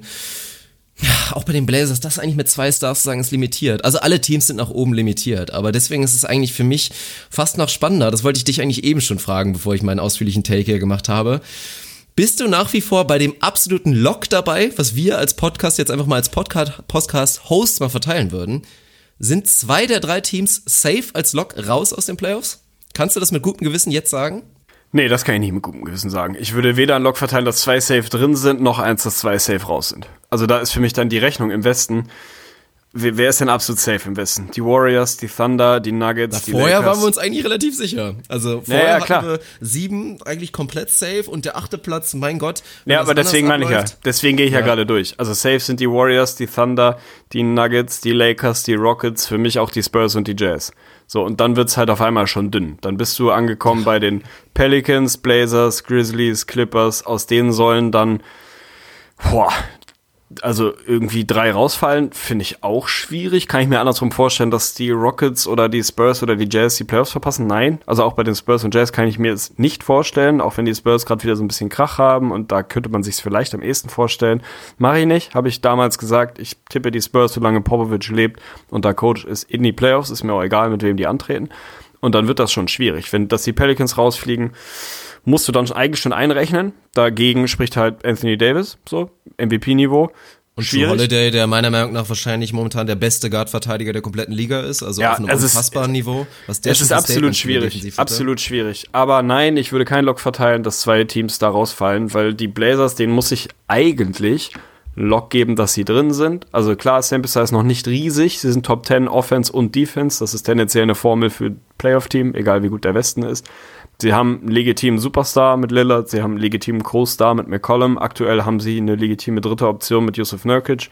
Der ist jetzt auch lang genug dabei, dass man sagen kann, okay, diese 15 und 10 oder was, das ist schon legitim. Das kriegt er da auf dem Platz und da kann man auch davon ausgehen, dass er das die ganze Saison so hinkriegt. Und dann sind auch die eben einfach sneaky deep so. Das ist einfach nicht die ganz große Qualität, aber habe ich Probleme damit, wenn Al-Farouk Amino 20, 25 Minuten spielt? Nö, bei einem Yvonne Tourné habe ich es auch nicht, bei einem Zach Collins gerade auch nicht. Dann hast du Maurice Harkless hier, das ist jetzt alles Bei nicht die. Qualität, aber die Jungs kannst du reinwerfen, das ist irgendwie, das ist okay. Von daher, auch wenn ich sie vor der Saison rausgetippt hätte, eigentlich musste sie reinnehmen, aber dass dann boah, Memphis und Clippers rausfliegen. Nee, also ich als Podcast-Host, weil du es eben so angekündigt hast, ich kann keinen Lock verteilen, dass Ich zwei mache Teams es. rausfliegen. Ich mache es. Absolutes Lock, locked in. Darauf könnt ihr mich für immer halten, aber ich glaube, dass maximal eins dieser drei Teams in die Playoffs kommen wird. Da bleibe Finde ich ich sehr weiter bei. stabil. Finde ich, ich halte ich auch für wahrscheinlicher, aber einen Lock würde ich nicht verteilen wollen. Ja, fällt dir auch schwer, weil die Teams einfach Lust machen. Also es macht Spaß, diesen Teams gerade zuzugucken. Den Grizzlies vielleicht am wenigsten, weil es halt eben Grit and Grind ist, aber trotzdem spektakulär zu sehen. Also ich würde es mir wirklich hoffen. Ich würde ich würd einfach hoffen, dass Conley und Gasol wirklich einfach mal gesund bleiben, beide 75 Spiele machen und wir darüber dann nicht mehr über Eventualitäten reden müssen. Also wir haben ja auch alle und mich eingeschlossen. Also man vergisst sehr schnell einfach dieses Potenzial dieses Teams, wenn beide fit sind, weil ich meine, Beide waren einfach mal legit verdammt gut. Marcus Soll, wie gesagt, müssen wir nicht drüber reden. Mike Conley immer underrated gewesen und ja, muss sich immer dran messen lassen, aber legit Basketballer, die du als 1-2-Option gut durchschieben kannst. Aber ist halt einfach schade, dass wir die letzten Jahre immer wieder mit einrechnen mussten, ja, es ist halt einfach alles in Klammern gesetzt. Und deswegen, hoffentlich zeigen die Grizzlies Stabilität, was ich aber nicht glaube. Das ist so ein schöner Abbinder, ja. Also würde ich unterschreiben und ich hab's nicht mehr im Kopf, die Vegas Over-Unders von äh, vor der Saison, aber das dürfte bei Memphis wahrscheinlich im mittleren 30-Wins-Segment gewesen sein und da aus guten Gründen. Nicht, weil die Leute denken, Marcus Gasol und Mike Conley können kein Basketball spielen, sondern weil ich würde mal einfach mich aus dem Fenster lehnen und behaupten, die Saison, in der die beide zusammen 75 Spiele gemacht haben, die gab's wahrscheinlich noch nie. Oder wenn, dann ist sie 5, 6, 7 Jahre her, falls es überhaupt jemals gab. Das musst du halt mit einrechnen. Wenn du bei beiden nur mit 65 Spielen rechnest, oder 68, was weiß ich, dann ist da halt auf einmal, muss man ja mehr ehrlich sagen, nimm einen von den beiden raus und gegen welches Team ist das denn auf einmal Nacht für Nacht noch ein Favorit? So, da hast du, da fallen dir dann noch so vier Teams ein, wo du sagst, okay, die sind dann immer noch besser als die Suns, Cavs, Hawks, Knicks, Bulls. Und dann wird's schon dünn. Alle anderen Spiele wirst du tendenziell wahrscheinlich eher verlieren, wenn einer von beiden fehlt. Und wenn sie sich dann am besten noch ein bisschen abwechseln mit ihren kleinen Verletzungen, dann verlierst du halt einen ganzen Haufen Spiele. Also je länger ich drüber nachdenke, mache ich auf jeden Fall einen Lock, dass Memphis kein Playoff-Team sein wird. Aber bei den Clippers bin ich mir noch nicht sicher. Also solange Gallo und Terrell fit sind, Und wann machen wir dann wieder das nächste Fass auf, das große, was zwischenzeitlich sehr leer war? Und ja, was ist mit Doc Rivers? Also, da musst du langsam mal sagen, Shoutout. Also wirklich Ja. einfach ein Shoutout, Ja. was der Ja. über sich hat ergehen lassen müssen mit dieser klassischen Absolut. Situation. Du hast eine Big Three vor der Nase, es läuft nicht so, wie du es erwartest. Und auf einmal natürlich auch Steve Ballmer und einfach die Vision, die da so entstanden ist. Doc Rivers ja auch zu Recht einfach dann seinen Co-GM-Spot und so verloren. Aber wie es letztendlich umgesetzt wurde und wie diese hungrigen Spieler, die alle zeigen wollen, dass sie mehr können, wie zum Beispiel Tobias Harris, aber wie auch Lou Williams in einer großen Rolle und so weiter. Ja, spektakulär. Also wirklich, wirklich schön zu sehen, wie einfach dann Basketball auch schon wieder fast sein kann. Und dass es wirklich auch funktionieren kann ohne diesen ganz klaren Superstar, was ja für immer einfach diese Floskel bleibt, ohne Superstar kannst du nicht gewinnen. ist so, ich ziehe mal nicht von den Hut, ich ziehe mein Zopfgummi. Also definitiv hat sich ein Shoutout verdient, der Mann. gerade wieder? Ja, Digi, Alter, richtig lange Haare. Shit, Digga, und ich habe wieder kurze Haare, ne? Weißt du gar nicht, oder? Nee, hast du echt? Oh, wichtig. Krass. Geil. Das ist stabil. Kannst einfach die Köpfe im Logo tauschen. Unser Logo braucht ein Update, nicht nur wegen Jimmy Butler und äh, seines neuen Jerseys, sondern auch wegen unserer Frisuren scheinbar. Aber ein Thema für die andere Geschichte. Ich glaube, für heute sind wir erstmal durch. Also dafür, ich bin auch, ich, ich schwitze wirklich. Ich bin auch offen. Weiß Ja, auch ich bin nicht, auch wie. offen. schwitze Ich muss so erst mal krass. Abendbrot essen. Der Glühwein und dazu hatte ich natürlich auch noch einen Tee. Also ich habe nicht nur Glühwein getrunken. Mensch, das wäre natürlich vollkommen verantwortungslos.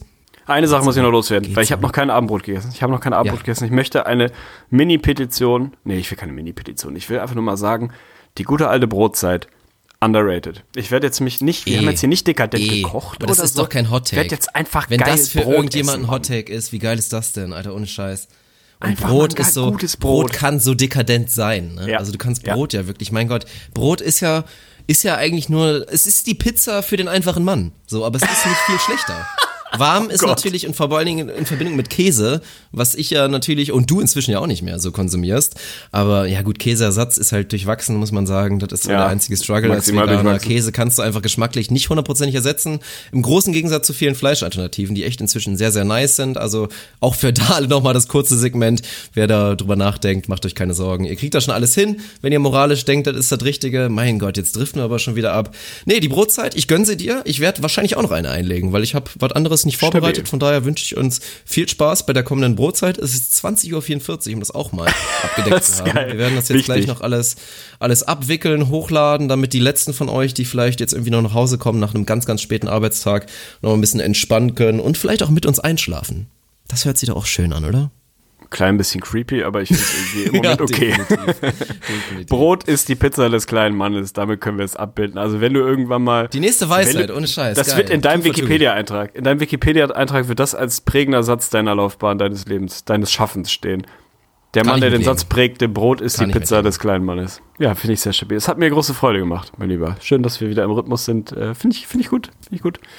Äh, hoffe, euch hat's gefallen. Shoutout gehen raus an Krugo, selbstverständlich, unseren, nicht unseren Haus- und Hof-Rapper, das stimmt überhaupt nicht, sondern einen sensationell begabten Rapper, der sich auch hier im Podcast immer mal wieder austoben darf. So rum ist es richtig. Shoutout gehen raus an der Vögli, die, ja, das, das Phänomen, das Phänomen der Vögli und ja, weiß ich auch nicht. Mach's gut, hau rein.